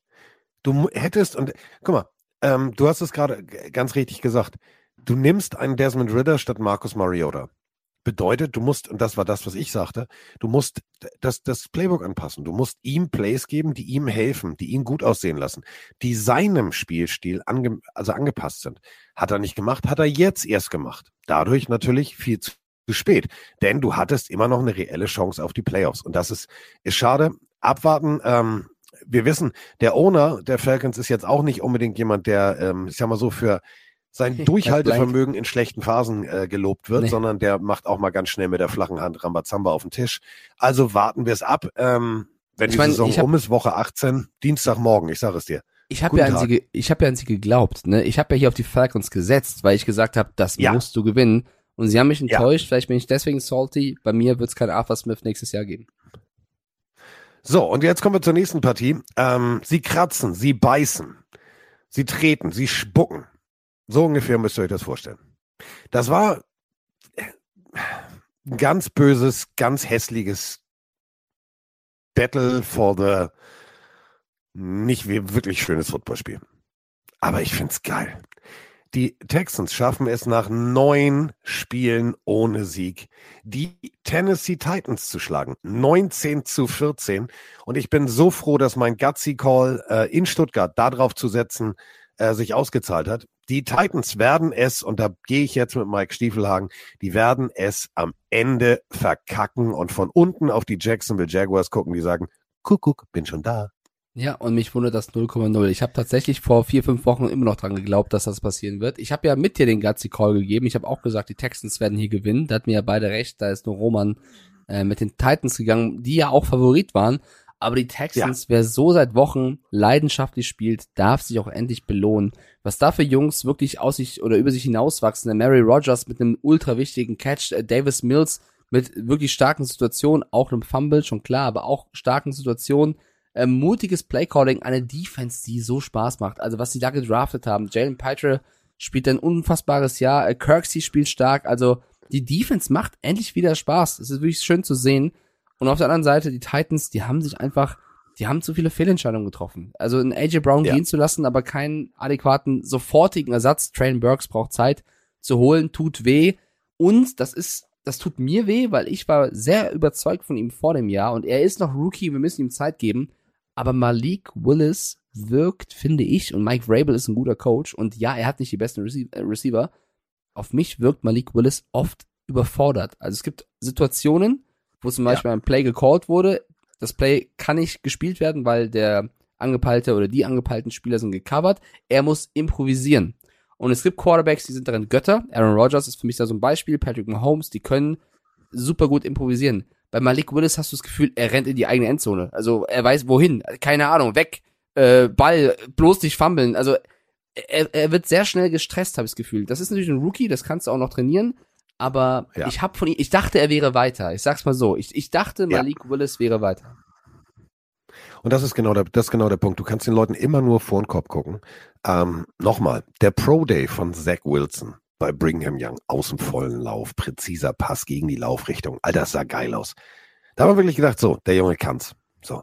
Da gehört menschliche, menschliche Fähigkeit, ein Team zu führen dazu. Genauso da rauszugehen und einfach, und da ist Gardner Minshew für mich das Paradebeispiel, Eier zu haben, so groß wie Basketbälle. Zu sagen, Digga, Alter, ich bin Quarterback, ich entscheide das hier. Und ihr fick, ihr äfft mich nicht. Ich mache das hier und ich entscheide, wie das Play jetzt ausgeht. Ach, guck mal, alle gecovert, ist egal. Ich habe da eine Idee. Und das fehlt mir ein bisschen bei Malik Willis. Eine Offseason wird da helfen. Mehr Arbeit äh, mit Mike Rabel wird helfen. Und äh, dann ist er definitiv der Quarterback der Zukunft. Denn wenn wir auch ganz ehrlich sind, es ist jetzt kein massiver Unterschied. Wenn du mal die guten Momente von Malik Willis nimmst, Mike, und vergleichst mit Ryan Tannehill, ist es wie Ryan er- Tannehill. Er ist Nur, dass er schuld. mobiler ist. Nicht falsch verstehen. Er ist nicht schuld. Ich habe nur gesagt, ich dachte, er ist weiter. Und die Titans, das war halt ein, ein Schein, der getrügt hat. Also die, die Titans standen sieben, was, sieben, vier und die Jaguars standen was, vier, sieben so ungefähr. Da habe ich gesagt, Ja. die Jaguars sind für mich trotzdem das bessere Team, auch wenn der Rekord nicht so aussieht. Jetzt zeigt sich das eben. Die Titans haben viele Spiele sehr glücklich gewonnen. Ich will sie jetzt hier auch nicht wieder in Grund und Boden haten. Ich sehe schon Alex Wölfing als, als, als Titans-Fan, der sagt, Mike, immer bist du gegen die Titans. Ich finde, Ja, Rabel hat, womit mit Recht? Mike Rabel hat das Optimale da rausgeholt aus dem, was er da hatte. Und ich hoffe, dass die Titans fürs nächste Jahr bessere GM-Entscheidungen treffen, damit sie wieder besseren Football spielen können. Ja, und ich hoffe, dass sie die auch wichtige GM-Entscheidung äh, treffen, denn ähm, ihr wisst es ja, man darf ja mit einmal mit oder zweimal mit Throwback-Uniformen spielen. Und die Tennessee Titans waren ja mal die Houston Oilers. Und ihr wisst, Alter, weißer Helm, Bohrturm, Babyblau, geil. Dann würde ich durchdrehen.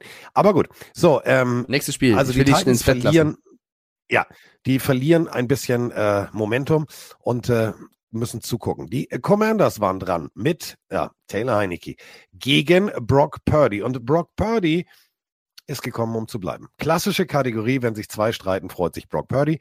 Ähm, Brock Purdy führt sein Team äh, mit 15 von 22 an mit 234 Yards, zwei Touchdowns. Und auf der anderen Seite des Balls sagt sich Nick Bosa, warte mal, Defense Player of the Year würde ich gerne mal haben. Mache ich einfach mal einen guten Tag hier. Lege ich einfach mal direkt los. Der war durchgehend im Backfield, hat durchgehend zu Taylor Heinecke gesagt, Kuckuck, bin schon da. Tackle for Loss, ach, fehlt mir noch auf der Liste. Was muss ich alles auf dem Statistikzettel haben? Ich mache einfach mal das volle Brett. Ja, Geiles ich bin Spiel. ja, ich bin ja Matchadorn Held, F- Fan, was so immer. Also der Typ hat, Matchadorn hat bei den Patriots wieder ein krasses Spiel gegen die Bengals gemacht. Matchadorn ist super, super stark. Aber er hat wie Micah Parsons so ein bisschen das Problem, dass Nick Bosa gerade Woche für Woche sensationell spielt. Also Parsons hätte den Titel verdient. Judon hätte für mich den Titel verdient, aber ist, ich glaube, es gibt mittlerweile sehr wenig, um, um Nick Bosa herumzukommen. Wir haben jetzt noch zwei Spiele, müssen gucken, was da passiert, aber Nick Bosa spielt die Sterne vom Himmel. Der Typ, die haben eh eine gute Defense, glänzt aber so krass und äh, bisschen wie Justin Jefferson in der Offense. Der Typ hat Spaß. Also bei dem sieht alles nicht so, nicht so verkrampft aus, sondern er hat Spaß am Spiel. Er freut sich, wenn er wen sackt. Das, es macht Spaß, ihm zuzusehen. Er hat mit Fred Warner einen unfassbaren Kollegen, der natürlich auch sehr viel ihm beiseite steht sozusagen und abräumt. Das fehlt so ein bisschen bei, bei einem Matthew Dawn oder bei Parsons hat ein paar, aber bei Matthew Dawn vor allem, wenn du so eine Defense hast, kannst du noch besser glänzen und das macht Nick Bosa herausragend und wenn du dann noch einen, einen, offensiv-minded Coach hast wie Shanahan, der einen Brock Purdy zum nächsten Goat grad transformiert, das ist ja, das ist ja nicht in Worte zu fassen, wie Mr. Irrelevant hier Football spielt. Also ja, er spielt wahrscheinlich bei einem der besten Teams gerade und die haben Momentum. Aber, Aber, was, aber was spielt, also die Commanders und da Defense sind wir ist wieder jetzt bei Mike eben. Malik Willis spielt hinter einer nicht schlechten O-Line. Der spielt in einem guten System mit einem der besten Running Backs seiner Generation. Brock Purdy, eigentlich genau dasselbe. Was ich damit sagen will ist, Brock Purdy hat die Cojones zu sagen, Digga, ich mach das hier schon. Ich hab Bock drauf. Ich hab einfach mal richtig Spaß. Und das äh, gefällt mir. Die Ja, nächsten Wochen, also wer mir leid tut, wer mir wirklich leid tut, nächste Woche, äh, sind die Raiders. Denn übrigens, kleine Anmerkung für alle Raiders-Fans da draußen. Äh, Kinlaw, das nächste Defensive Line-Monster, ist äh, vom IR zurück und äh, wird am äh, Wochenende spielen. Herzlichen Glückwunsch. Da gibt's dann rechts, links und durch die Mitte ins Gesicht. Ja, äh, noch ein, zwei Sachen zu Brock Purdy. Was ich daran liebe, nicht nur wie er spielt, ist auch wie die, wie die anderen Spieler ihn akzeptieren und aufleben lassen. Ja. Also nach dem Spiel schwärmte jeder für ihn. Mir tut nicht nur jetzt die Raiders leid nächste Woche, sondern in den nächsten Wochen tut mir Jimmy Garoppolo leid, weil wenn der jetzt besser zurückkommt, oder also schneller wieder fit ist, ich, ich, Ja. ich bin ehrlich, ich würde Brock Purdy nicht rausnehmen. Nicht, weil ich es Jimmy G nicht zutrauen würde, nicht falsch verstehen, Nein, mach's nicht. Auf keinen Fall. wenn Auf der so Fall. gut spielt, warum, warum sollte Shanahan, also nennt mir einen Grund, warum Shanahan jetzt Brock Purdy rausnehmen sollte. Warum? Also Um er gewinnt das- alles, er um- spielt gut. Um das zahlentechnisch mal kurz zu untermauern, was Mike gerade als Frage bzw. als These hier in den Raum schmeißt. Wenn ihr euch ein äh, Footballfeld vorstellt, die Pässe von Brock Purdy sind, also stellt euch ein grünes Blatt Papier jetzt gerade vor. Brock Purdy verteilt die Bälle ungefähr 30 Prozent nach rechts vorne, nach links vorne 30 Prozent. Das ist bei dritten und vier, zweiten und sechs. Besser geht's nicht. Der Rest geht in die Mitte. So.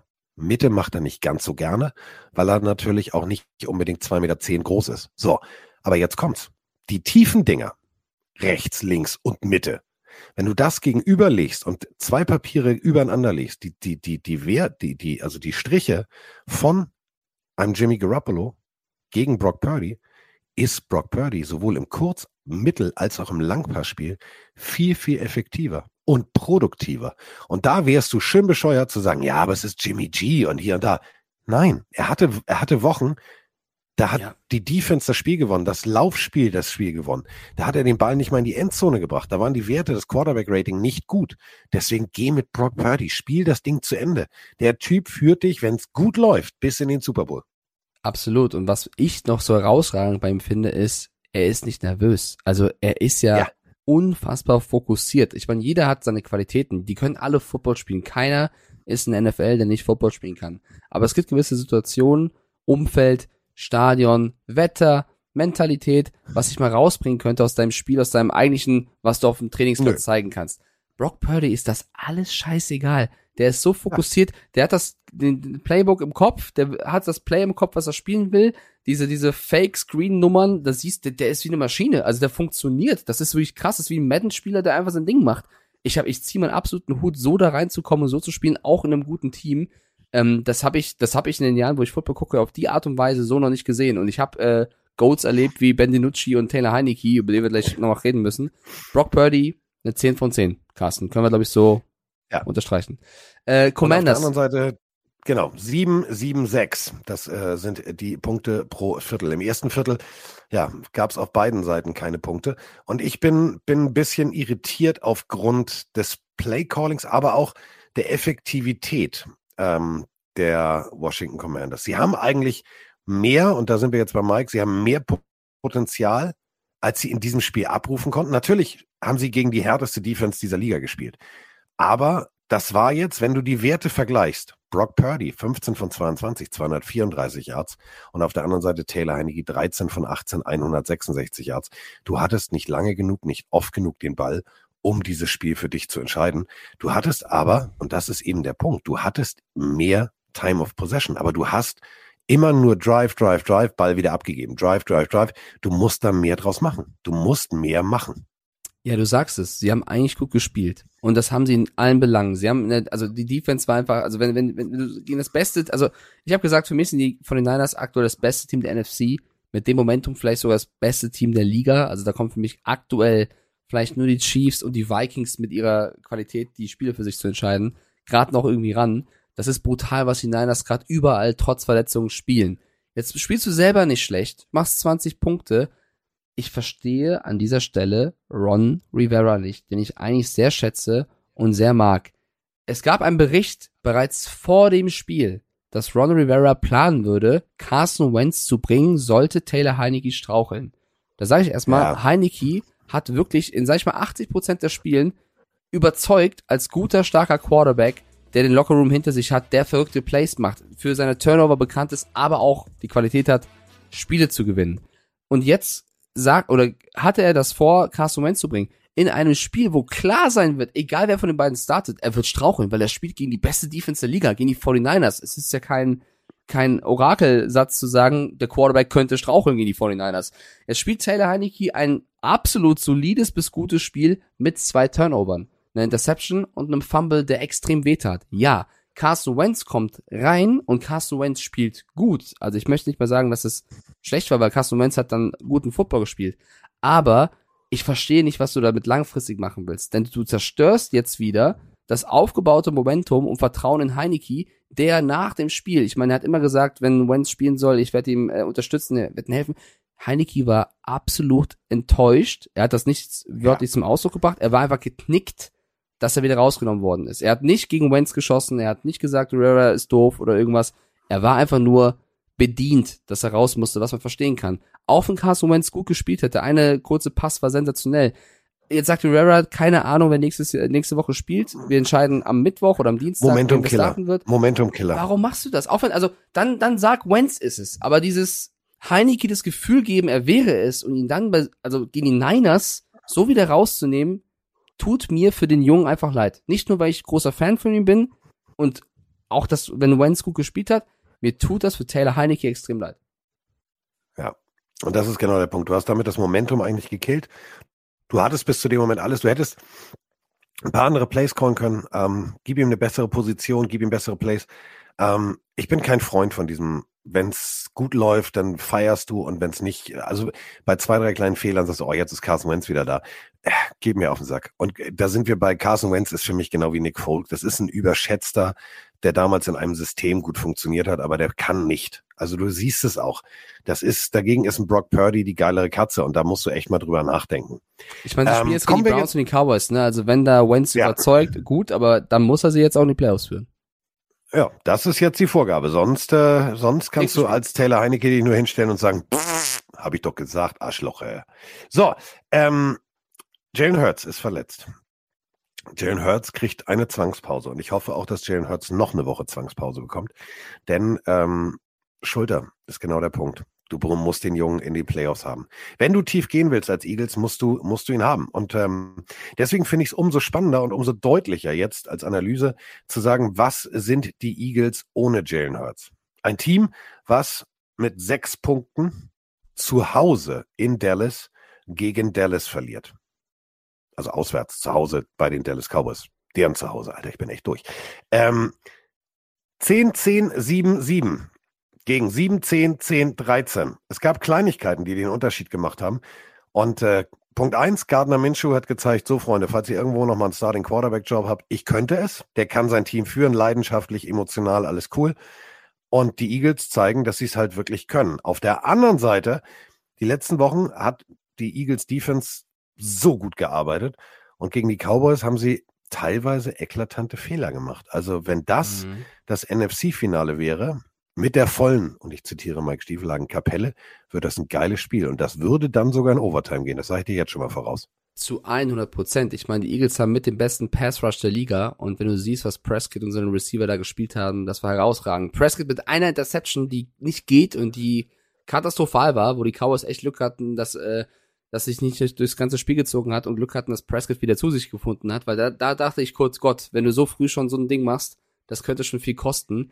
Ähm, insgesamt haben die Eagles gut gespielt, auch ohne Jalen Hurts. Ich finde, Gardner Minshew hat sich die Seele rausgespielt. Der hat alles versucht, der hat gekämpft, der hat gefightet, er hat auch Fehler gemacht, ist auch ganz normal gegen die Cowboys Defense, aber der hat leidenschaftlichen Football gezeigt. Die Eagles haben dieses Spiel verloren aufgrund von zu vieler Turnover. Vier Turnover, äh, der von Sanders am Ende tat extrem weh, der Fumble. Du hättest dieses Spiel gewinnen können, weil Devonta Smith hat überragend gespielt. Devonta Smith hat wieder mal gezeigt, warum er für mich das Potenzial hat, einer der besten Receiver dieser Liga zu sein. Wenn du den weiter so einsetzt, der Junge ist eine absolute Maschine neben AJ Brown. Hat Spaß gemacht. Äh, Die, die Cowboys auf der anderen Seite haben die Turnover aber auch eiskalt genutzt. Das darfst du ja nicht runterbrechen. Ich meine, Jaron Dix in der Defense wurde so oft vernascht von AJ Brown oder Devonta Smith, das tat schon irgendwann weh und trotzdem gewinnen die Cowboys hier 40 zu 34. Für mich war es ein herausragendes Footballspiel von beiden Teams, die es beide verdient haben, weit zu kommen in den Playoffs. Aber ich meine, das erste Spiel gegen die Eagles mit Hurts, das zweite Spiel gegen die Cowboys ähm, mit Gardner Minshew sozusagen. Man darf aber nicht vergessen, im ersten Spiel, ne, Dak Prescott war ja auch was. Alles in allem, wenn du dir alle Mannschaftsteile anschaust, ist es fast ein gleich aufes Match. Die Cowboys stehen halt 11-4, die Eagles 13-2. Ich würde sogar eher sagen, so ein Müh, so minimal, auch mit Jane Hurts, würde ich die Cowboys über den Eagles sehen. Aber wirklich nur so, das ist so tagesformabhängig. Lass ein Playmaker Ja. schlecht drauf sein und die anderen gewinnen wieder. Aber ich finde, die Genau. Cowboys haben hier bewiesen, warum sie einen Ticken stärker sind, weil sie einfach effizienter sind als die Eagles. Zu Hause 8-1, eine absolute Macht. Auf der anderen Seite die Eagles 7-1, äh, auch wirkliche Road Warrior. Ich bin sehr, sehr gespannt, wo die Reise beider Teams hingeht. Ähm, Playoffs ist klar für beide. Ähm, und wenn es gut läuft, also wir haben jetzt die 49ers, die Eagles und die Cowboys. Das ist so der heißeste Scheiß in der NFC. Die werden da auch ihren Weg äh, ganz, ganz tief gehen und dann gucken wir mal. Also ich habe eben vorhin gesagt, Brock Purdy, das wäre auch die geilste Geschichte. Brock Purdy gewinnt den Super Bowl. Guten Abend erstmal. Ich würde Ähm, feiern. Ich würde es richtig feiern. So, äh, kommen wir zur nächsten Partie. 13 zu 10 gewinnen äh, die Raiders. Und äh, nein, äh, gewinnen nicht die Raiders. Die Raiders gewinnen an Erfahrung. Ähm, die Steelers gewinnen 13 zu 10, weswegen ich äh, da drauf gucke. Ähm, und mir dieser Fauxpas passiert ist, ist deswegen. Servus, Tom hier aus Landsberg am Lech. Äh, Ja, Tom, sprich doch einfach zu Ende. Erstmal frohe Weihnachten. Ähm, ich liege hier gerade auf der Couch und schaue mir gerade einen Carsten an auf Pro 7 und habe gerade das Ergebnis gesehen von den Raiders und hätte da mal eine Frage. Ähm, wie seht ihr die Chancen, dass Jakob Johnson nächstes Jahr immer noch im Kader ist? Weil ich, man sieht ihn ja nicht so oft im Fernsehen. Ich habe leider keinen Bezahlanbieter, sondern nur Pro 7. Ähm, ich weiß jetzt nicht, wie der das Jahr performt. Der kommt leider zu selten. Ähm, aber eher gut, eher schlecht. Dann der Ärger mit dem Trainer. Wollen die dann das System vielleicht ändern oder was denkt ihr? Wie schaut es für ihn nächstes Jahr aus? In dem Sinne eine schöne Woche und einen guten Rutsch. Bis dann, Servus. Wenn solche Fragen zu einem 13-10 kommen, dann bringt es das so ein bisschen auf den Punkt, was das für eine Partie war. Nämlich sehr, sehr dröge. Also, Jakob Johnson, ähm, fester Bestandteil in dieser Offense, sowohl als Blocker als auch äh, im, im Kurzpassspiel eingesetzt. Da musst du dir mal keine Sorgen machen. Als Raiders-Fan musst du dir allerdings Sorgen machen um Josh Jacobs. Heieieiei.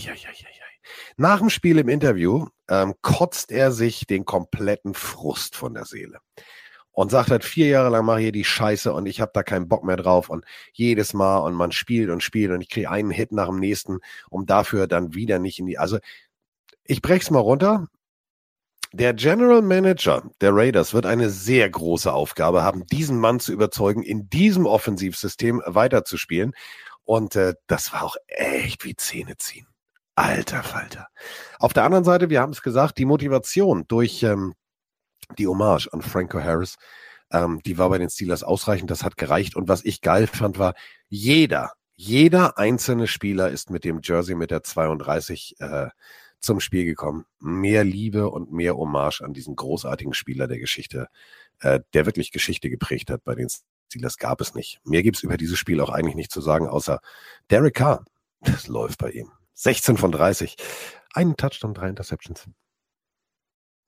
Äh, ja, ich fange jetzt einmal mal mit Franco Harris an. Also ich fand die, die Hommage auch großartig, ich fand sehr schön. Wir haben ja drüber gesprochen, keiner von den Jungs war damals dabei äh, oder großartig dabei, als, es als, als er seine Prime hatte, aber trotzdem haben sie gewusst, dass es für die Franchise um viel geht und haben ihn auf eine sehr schöne Art und Weise geehrt. Hat mir auch sehr gefallen. Was mir nicht so gefallen hat, die NFL hat einen ziemlich peinlichen Tweet rausgehauen, den sie auch schnell gelöscht haben. Sie haben nämlich einen Tweet gepostet von Franco Harris mit ähm, The Italian Army die ihn abfeiert. Auf dem Bild war der Schriftzug Franco Harris zu sehen und nebendran eine Flagge. Die Flagge war jedoch nicht die italienische, sondern die mexikanische. Das ist wurde ja schnell auch, also wieder ja runtergenommen. Ja, ist ein NFL ist ja ein Ja. kleiner Twitter-Account, kann ja mal passieren. Davon abgesehen, Ja. Steelers wirklich, es war ein beschissenes Footballspiel, also muss man ehrlich sein. Beide Teams haben nicht äh, tollen Football gezeigt. Die Steelers trotzdem hier den Sieg, der natürlich weiter sie mit 7-8 ähm, davonreiten lässt, sag ich mal. Sie machen das sehr, sehr gut. Bei den Raiders schlechtes Spiel von Derek Carr, generell schlechtes Spiel von den Raiders. Ähm, zur Audionachricht noch von Jakob Johnson. Ich glaube, dass er nächstes Jahr auch das spielen wird, sollten sie mit dem Coach weitermachen, was sie fast müssen aufgrund der Vertragssituation. Ähm, und Jakob hat ja in seinem Podcast mit Ike auch erzählt, dass er eventuell sogar im Pro Bowl dabei ist, denn es gibt ja, das Pro Bowl Voting sind ja, ist ja gedrittelt. Also einmal spielt Ja. das Fan-Voting eine Rolle, einmal die der Coaches, einmal ähm, die der Experten, meine ich, glaube ich, war es, oder Spieler. Ja, Ähm, Journalisten, ja. Journalisten. Und äh, im Fan-Voting war, glaube ich, Jakob Johnson auf Platz 9 von 10. Also die Fans haben ihn, vor allem die amerikanischen, nicht wirklich im Pro Bowl gesehen. Aber in den anderen beiden Votings hat er so krass reingehauen an Stimmen, dass er insgesamt der erste Ersatz ist, sollte was passieren mit demjenigen, der zum Pro Bowl fährt, sollte in den Super Bowl kommen, sollte sich verletzen, wäre Jakob Johnson drin. Und das zeigt, wie er honoriert wird von den Experten und Coaches. Deswegen sollte der jetzige Coach bleiben, der auf den Fullback setzt, glaube ich, dass Jakob gute Chancen hat. So, ähm, dann kommen wir jetzt zu, oh Gott, leck mich doch am Arsch. Äh, dann kommen wir jetzt zur Partie. Ich kann es nicht mehr glauben. Ich kann es wirklich nicht mehr glauben. Wir könnten äh, Dolphins technisch, wir könnten wirklich viel weiter sein, als wir sind. Wir sind es nicht. Und wir hatten es mit den Packers zu tun. Ähm, ich drücke auf Play. Guten Morgen, Carsten. Guten Morgen, Mike. Erstmal frohe Weihnachten an euch. Ich krieg's irgendwie in 30 Sekunden nicht hin, deswegen die Frage vorweg. Glaubt ihr, dass meine 7 und 8 Packers, hier spricht Robert aus Wolfsburg, ähm, wirklich eine Chance haben auf die Playoffs, so wie sich das alles entwickelt hat, oder dass es sich um, ein kleines Strohfeuer handelt. Ähm, euren Podcast, den man gehört hat, äh, da hatte ich so ein bisschen das Gefühl, dass ihr sehr, sehr kritisch mit den Packers ähm, ins Gericht geht, ähm, vor allem mit der Aussage, dass kein Team auf dem Platz steht. Ich finde, die haben sich in den letzten Wochen äh, wirklich gemacht, dass in dem Team eigentlich viel, viel mehr Potenzial steckt ähm, und halte die Packers, wenn sie es tatsächlich in die Playoffs schaffen, tatsächlich für sehr, sehr gefährlich. Ähm, ja, würde mich eure Meinung mal zu interessieren. Geiler Podcast, macht weiter so. Ciao, ciao. Jetzt Ja, kommt ja, der nächste ja. Fußballvergleich. Ja. Ähm, das ist wie der DFB-Pokal. Auch die Playoffs haben ihre eigenen Gesetze. Kommen wir jetzt Ja. aber erstmal zu dieser Partie. Gucken wir auf die Werte und Werte verfälschen manchmal Das Spiel. Tua Tango Vailoa 16 von 25, 310 Yards, ein Touchdown. Ja, trotzdem verlieren die Dolphins 20 zu 26. Denn, ja, Pick, wirklich schlechtes Quarterback-Play, schlechtes Decision-Making, auch schlechtes Play-Calling bei den Dolphins. Und da macht dann Aaron Rodgers einfach das, was ein Aaron Rodgers ausmacht, nämlich er spielt es solide zu Ende. Und damit haben die Packers immer noch eine reelle Chance auf die Playoffs. Die haben einfach mal Gas gegeben. Drei Picks auf Seiten ähm, von Tua Tango Vailoa. Zu ungenau. Zu, es geht mir auch auf den Sack. Dieses Tiefwerfen, Hochgewinnen. Alter. Ah, Kalmer. Äh, Ja, bei den Patriots haben wir drüber gesprochen. Bei dritten und vier stehen sie alle zu tief. Tranquilo. Hier kann man doch mal, was? Nicht so sehr aufregen, Carsten. Ja, aber trotzdem. Also man kann auch mal anders spielen. Man kann auch mal versuchen, Ja, man warte. kann auch mal versuchen, den Ball sechs weiß, zu du werfen. bist, du bist der Dolphins-Fan und aufgebracht. Ich würde nur kurz auf die Audionachricht erst eingehen wollen zu den Packers äh, und, und, und was wir gesagt haben. Ich habe ja in Stuttgart gesagt, dass ich die Packers für ein sehr gutes Team halte, was underperformt und habe ja auch gesagt, dass sie in den letzten Wochen mehr wie ein Team scheinen als zu Beginn der Saison und habe diese Frage rübergeworfen zu dir und Roman. Und ihr habt gemeint, dass in dem Roster eigentlich nicht mehr steckt. Deswegen nicht immer alles in einen Topf packen, dass wir bewerten Genau. Dinge auch unterschiedlich. Ähm, deswegen, ich finde, die Packers spielen sich ein bisschen in einer Art Rausch und Aaron Rodgers darfst du in den Playoffs niemals unterschätzen. Jetzt zu den Dolphins. ja? Wenn der im Rausch ist, dann ist Gute Nacht, Marie. Ja, ja, das ist sowieso Und ich meine jetzt nicht sein Ayahuasca Tralala, sondern ich meine jetzt wirklich spieltechnisch. Nee. Und auch ein J.R. Alexander hat gezeigt, warum er einer der Besten sein kann. Ähm, zu den Dolphins. Unter normalen Umständen hätten für mich die Dolphins dieses Spiel, was so wichtig für sie war, Ja. gewonnen. Aber Tua Tagovailoa spielt eine saustarke erste Halbzeit. Alles läuft, bis er wieder mal mit dem Kopf auf den Boden knallt und jetzt nach dem Spiel auch ins Concussion-Protokoll gesteckt worden ist. Nach diesem Hit auf dem Boden wirft er drei Interceptions und trifft keinen Ball mehr. Es gibt Stats äh, bis zu dieser Situation. Neun angebrachte Pässe für zig Yards, ein Touchdown, perfektes Rating. Nach dieser Situation, wenn man den Kopf aufschlägt, drei Ins, äh, minus Yards so gefühlt pro Average. Also es ging alles in die Hose. Er war sichtlich eingeschränkt von dieser Situation. Er war das oder ist jetzt das dritte Mal im Protokoll, also er hatte zweimal offiziell eine Gehirnerschütterung. Das dritte Mal wurde ja geklärt, was falsch war, weil daraufhin wurde die, die Rule ja auch angepasst. Also eigentlich dreimal jetzt schon eine schwere Kopfverletzung gehabt dieses Jahr. Und da muss ich sagen, wenn du als Coach siehst, Mike McDaniel, mein Quarterback, der läuft nicht mehr ganz rund. Ja. Ich weiß, du hast jetzt mit Skylar Thompson und Teddy, also du hast nicht die beste 1 zu 1 Alternative, es geht um die Playoffs, du willst ihn spielen lassen, wenn er spielen will. Aber Mike McDaniel ist, ich halte ihn für einen guten Coach, muss da reifer Mike- und erwachsener werden. Er muss da sagen, nimm ihn raus. Ja. Da will ich dir halt komplett auch recht geben, denn es ist 26 zu 20. Ja. 1,32 noch auf der Uhr. Und äh, an der 31, 32 der eigenen kommt der Ball. Tour steht in der Pocket. Und kennt ihr das, wenn ihr mal richtig kräftig einen über den Durst getrunken habt? Nee. Und ihr steht am nächsten Tag da und Dinge, die eigentlich Automatismus sind, wie die Kaffeemaschine anmachen und so weiter und so fort, das wirkt, sieht aus wie, äh, kriege ich nie in den Knopf, treffe ich nicht. Und genau so müsst ihr euch mal bitte angucken. Das war 2007. Der wirft einen Ball und du siehst in der Wiederholung, dass der, der komplett so. Äh, Ja, deswegen, deswegen äh, meinte ich ja, ich weiß, du bist Dolphins-Fan. Ich will hier Tua komplett schützen. Der Mann war nicht mehr beisammen. Und ich will auch nicht das, nicht das Play-Calling kritisieren, sondern du musst als Coach dann sagen, der hat das dritte Mal einen auf den Dütz bekommen. Auch wenn er weiterspielen will, du siehst ja, er wirft drei Ins. Nimm ihn Ja. raus. Bring den Backup. Ich weiß, es ist schwer zu verkaufen, weil es geht um die Playoffs, aber und Tour will spielen. Ja, aber, du ma- hast vorher, genau. Das du ist aber etwas. das mit dem Playcalling meine ich. Du hast halt vorher schon wieder nur tief werfen, tiefer. Versuch mal, versuch mal kurz, kurz. Lang, Ja, aber in der ersten kurz, Halbzeit kurz. funktioniert's. In der ersten Halbzeit 20 Ja. Punkte, bockstark. Zweite Halbzeit keinen einzigen Punkt mehr, weil du auf, weil du verzweifelt auf den verletzten Spieler setzt. Und das ist etwas, was Mike McDaniel lernen muss, was ich finde, nicht nur weil ich ihn mag, du ihm auch zuvor halten musst, weil er ist ein junger Coach, er muss dazu lernen. Ich finde, ich habe selten eine erste Headcoach-Season erlebt, die eigentlich so in Ansätzen so positiv war wie bei ihm. Das muss er dazu Er hat die lernen. Verantwortung. Schützt den Spieler. Er, er hat die Verantwortung. Er ist ein junger Coach, der hier wieder mal einen Fehler gemacht hat. Vollkommen in Ordnung. Und Mir tut's ja für Tour leid. mal Carsten. zurück. Das dritte Genau, wir springen mal eine zurück auf die erste Gehirnerschütterung. Ja. Da hatten wir eine ähnliche Situation, Ja, wo äh, McDaniel, ja, nee, hat er nicht, hat Ja. er nicht, hat er nicht, der hat Rücken. Ja. Diggi, So gut er als Coach ist, da muss er besser Genau. werden. Also das ist menschlich muss, menschlich sechs setzen. So. Nee, nicht menschlich Sex setzen, sondern verletz, verletzte Spieler schützen. Das hat für mich wenig mit menschlich sein ich zu ja. tun. Ja, ist für mich Doch. nicht, also dann definieren wir menschlich sein anders. Ich finde schon, Mike McDaniel, Mike, Mike McDaniel hat das Gefühl, Team zusammenzubringen, kann mit den Leuten reden, kann sie aufbauen. Das gehört für, für menschlich sein für mich auch dazu. Aber er versagt es, Verantwortung zu übernehmen für die Gesundheit seiner Spieler und da Und sich das Eier wachsen ich zu lassen. menschlich. Okay, d- Ja. dann haben wir einfach nur einen anderen Begriff dafür. Da muss er Okay. definitiv draufbauen, weil das ist wirklich eine 6. Denn es sind seine, ja, wäre er jetzt Grundschullehrer, salopp formuliert, sind Seine es seine. Schutzbefohlenen. Ja, Und da musst du halt 100%. aufpassen. Aber sportlich, So, apropos Sch- Grundschullehrer. normal, normal hätten die das gewonnen. Und das tut halt jetzt weh, weil die Packers sind, Ja. sind in the run und die Dolphins verspielen gerade eine wirklich starke Season, was mir sehr leid tut für die. Zwei Siege müssten her in den nächsten Partien. Ohne Tua Tango wird das extrem schwer. Ähm, ja, auf der Ziellinie verkackt. Ja, abwarten ist ja noch, ne? Kommen wir äh, zur Ziellinie. Ja, lass mal schnell machen, Carsten, du musst ins Bett. Komm, schnell. Hier, Bucks, Cardinals, let's Ja. go.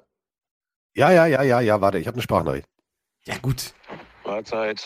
Ja, habe ich meine Schnauze ein bisschen zu weit aufgerissen. Das war doch nicht so eindeutig und befreiend, dass wir da in der Overtime so knapp mal eben noch gewonnen haben. Das sieht nicht gut aus. Ich habe keine Ahnung. Äh, der Altersprozess von Tom Brady jetzt auch immer so stark begonnen hat oder ob er da irgendwie verletzt ist. Das sah absolut nicht gut aus. Ich habe keine Ahnung, was da gibt. Aber in den Playoffs werden wir doch nicht so weit kommen, schätze ich mal, wenn es dazu kommen sollte. Unser Pressesprecher der Tampa Bay Bucks, Mirko, ist ein bisschen ernüchtert im wahrsten Sinne des Wortes. Und ernüchtert sein kann man auch. Also, die Arizona Cardinals mit ihrem dritten Quarterback. Das ist so die Brock Purdy-Geschichte. Kommst du einfach mal kurz rein, sagst du, ach, ist Brady, aber komm, ich mach trotzdem ein gutes Spiel. Äh, Mac, Mac Surley klingt ein bisschen wie Mac Swirley. Hier dieses Eis bei McDonalds, aber ist es nicht. Max Sunday. Ähm, 270. Mac Sunday. Ich, ich, ich nehme eine Obsttasche. Ähm, die waren immer geil, die. Obsttaschen früher. Die, die gibt's gar nicht mehr. Die Apfeltaschen gibt's gar nicht mehr. Nicht? Oder gibt's die noch? Ich Weiß ich gar nicht. kann's ja nicht sagen. Oh, Müssen wir mal gucken. Ähm, oh, hätte ich jetzt Bock drauf. hätte ich jetzt richtig Bock drauf. Ähm, Carsten, wir haben keine Boah. Zeit, du sollst ins Bett. Komm, jetzt keine Ja. Apfeltaschen, sondern das Spiel. aber du kennst uns. So, ähm, z- äh, 24 von 45, äh, 217 Yards, eine Interception und auf der anderen Seite Tom Brady, 281 Yards, ein Touchdown und zwei Interceptions. Das Ganze führte zu einer Overtime. Und äh, in der Overtime macht es dann äh, Ryan Suckup mit dem Kick für die Buccaneers. Die Buccaneers haben gezeigt, dass sie schlagbar sind. Die Buccaneers haben gezeigt, dass wenn die Carolina Panthers ernst machen die nächsten äh, zwei Wochen, sie an den Bucks vorbeiziehen können. Denn es ist für mich, Mike, komplett der Wurm in Tampa Bay. Ähm, ja, ich habe gesagt vor, vor dem Spieltag, dass die Buccaneers in meinen Augen die nächsten drei Spiele gewinnen werden und sich in Playoff-Form bringen. Ähm, das haben sie jetzt mit dem Sieg getan, also den ersten Schritt, aber es war absolut nicht überzeugend. Tom Brady tatsächlich auch mit einem schlechten Spiel. Ich habe mir oft geschützt und gesagt, es ist auch äh, nicht nur er, sondern die anderen. In dem Fall, das war kein guter Tag von ihm. Äh, da hat das Team eher ihn getragen als andersrum. Mein absoluter MVP, der Woche für Woche einsteht und, und wirklich krank spielt, ist äh, Lavonte David. Also den, den, den interessiert gar nicht, wie schlecht die anderen spielen. Er spielt seinen Stiefel runter, macht das großartig. Ähm, die haben mit Ach und Krach gegen angeschlagenes Cardinals-Team gewonnen. Und ich glaube, viel mehr müssen wir nicht drüber sagen. Also JJ Watt haben wir schon erwähnt am Anfang der Folge, dass der aufhört und wir ihn lieben. Ähm, jetzt dieses Spiel noch tot analysieren. Das war ein knapper, wichtiger Sieg für die Buccaneers, der aber nicht schön anzusehen war, weil beide Teams waren nicht gut.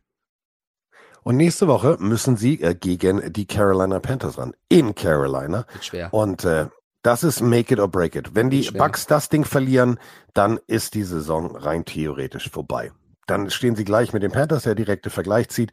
Und dann müssen die äh, Bucks im letzten Spiel der Saison in Atlanta ran. Und Atlanta wird dann mit Desmond Ritter alles dran setzen, Tom Brady und den Buccaneers einfach aus purer Rivalität zu sagen, wir spucken euch mal richtig in die Suppe. Und Ja, zwar für mich- mit Hochziehen und aus Nase und mit Rotze und allem. Boah, ekelhaft. Also ja, für mich das Spiel gegen die Panthers wirklich das Entscheidende. Danach, wenn du das verlierst, wird's schon fast äh, zu schwer. Äh, letztes Spiel, Carsten. Chargers Colts. Yes, und das waren, waren wirklich geil. Oh. Sei doch nicht so stressig. Ich bin der, der hier leidet.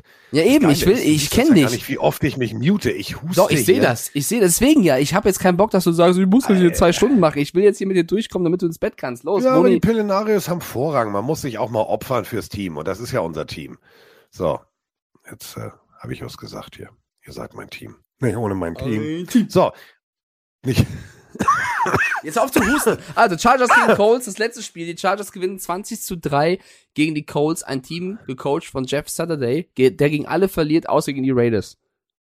Und ähm, ja, kannst du dich damals dran erinnern?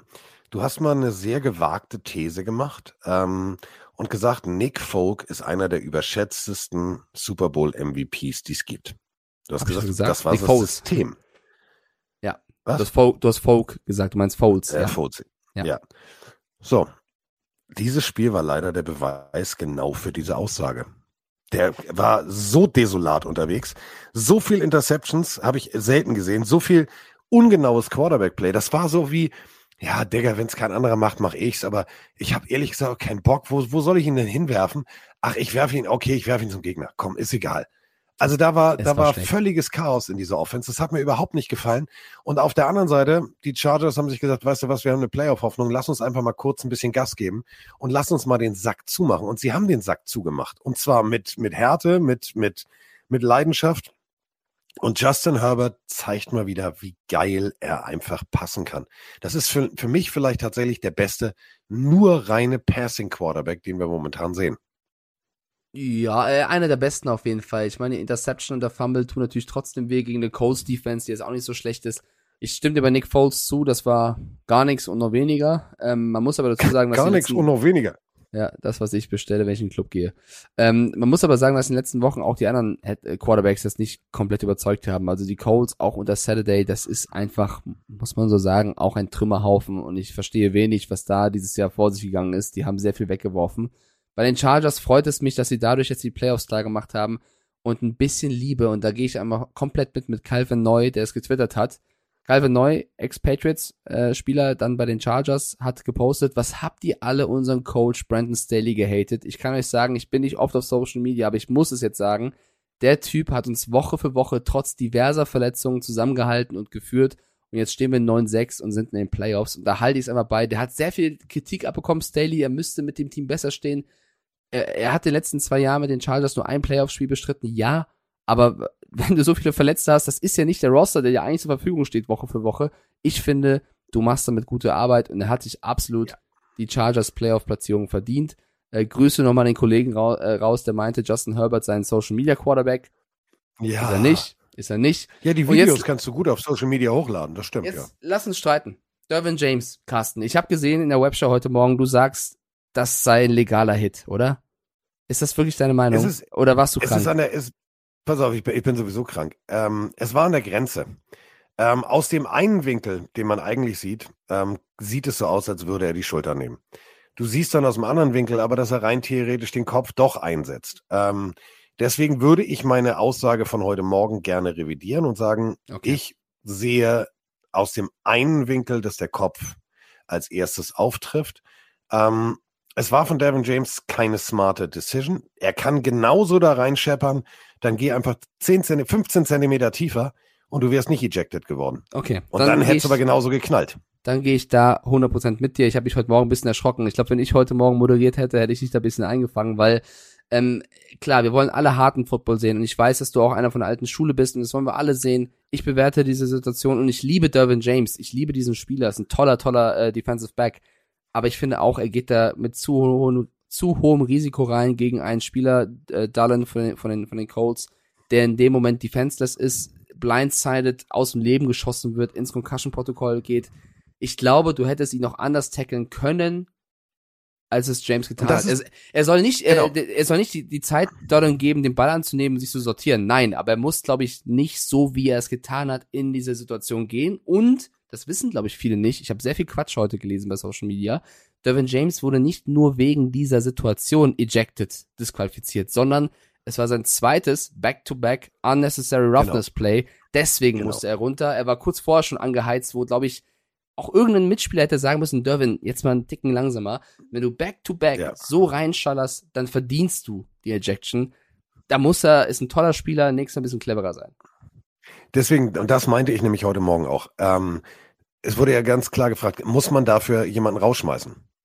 Nein. Er ist rausgeschmissen worden, weil er halt zweimal über die. Weißt du, das ist so wie, Wie Ja, früher. Gelb und Gelb ist rot. Die ne? Super Nanny. Ab auf die stille Treppe, fertig aus. Ähm, er hätte 10 Zentimeter tiefer. Da hätte er auch genau so den Winkel seines Körpers beibehalten können. Er hätte nur 10 Zentimeter Okay, tiefer dann bin ich beruhigt. Dann ich bin jetzt d'accord mit dir. Und schon alles gut. In dem Winkel, der ähm, bei der Übertragung, und äh, du weißt ja, wie es ist, ähm, solche Dinge werden ja nicht so oft im Fernsehen wiederholt. Das, was ich gesehen habe, bis äh, morgens zur Webshow, habe ich gedacht, so, nö. Also so bin ich früher auch in die Leute reingeschallert. Aber er war halt knapp, also wirklich eine Handflächenlänge. Knapp ein bisschen, also ich würde sagen, vielleicht eine Handfläche plus halber Unterarm. Das war zu hoch. Und dann, wenn er etwas tiefer angekommen wäre, hätte das genauso geknallt und hätte genauso geil ausgesehen.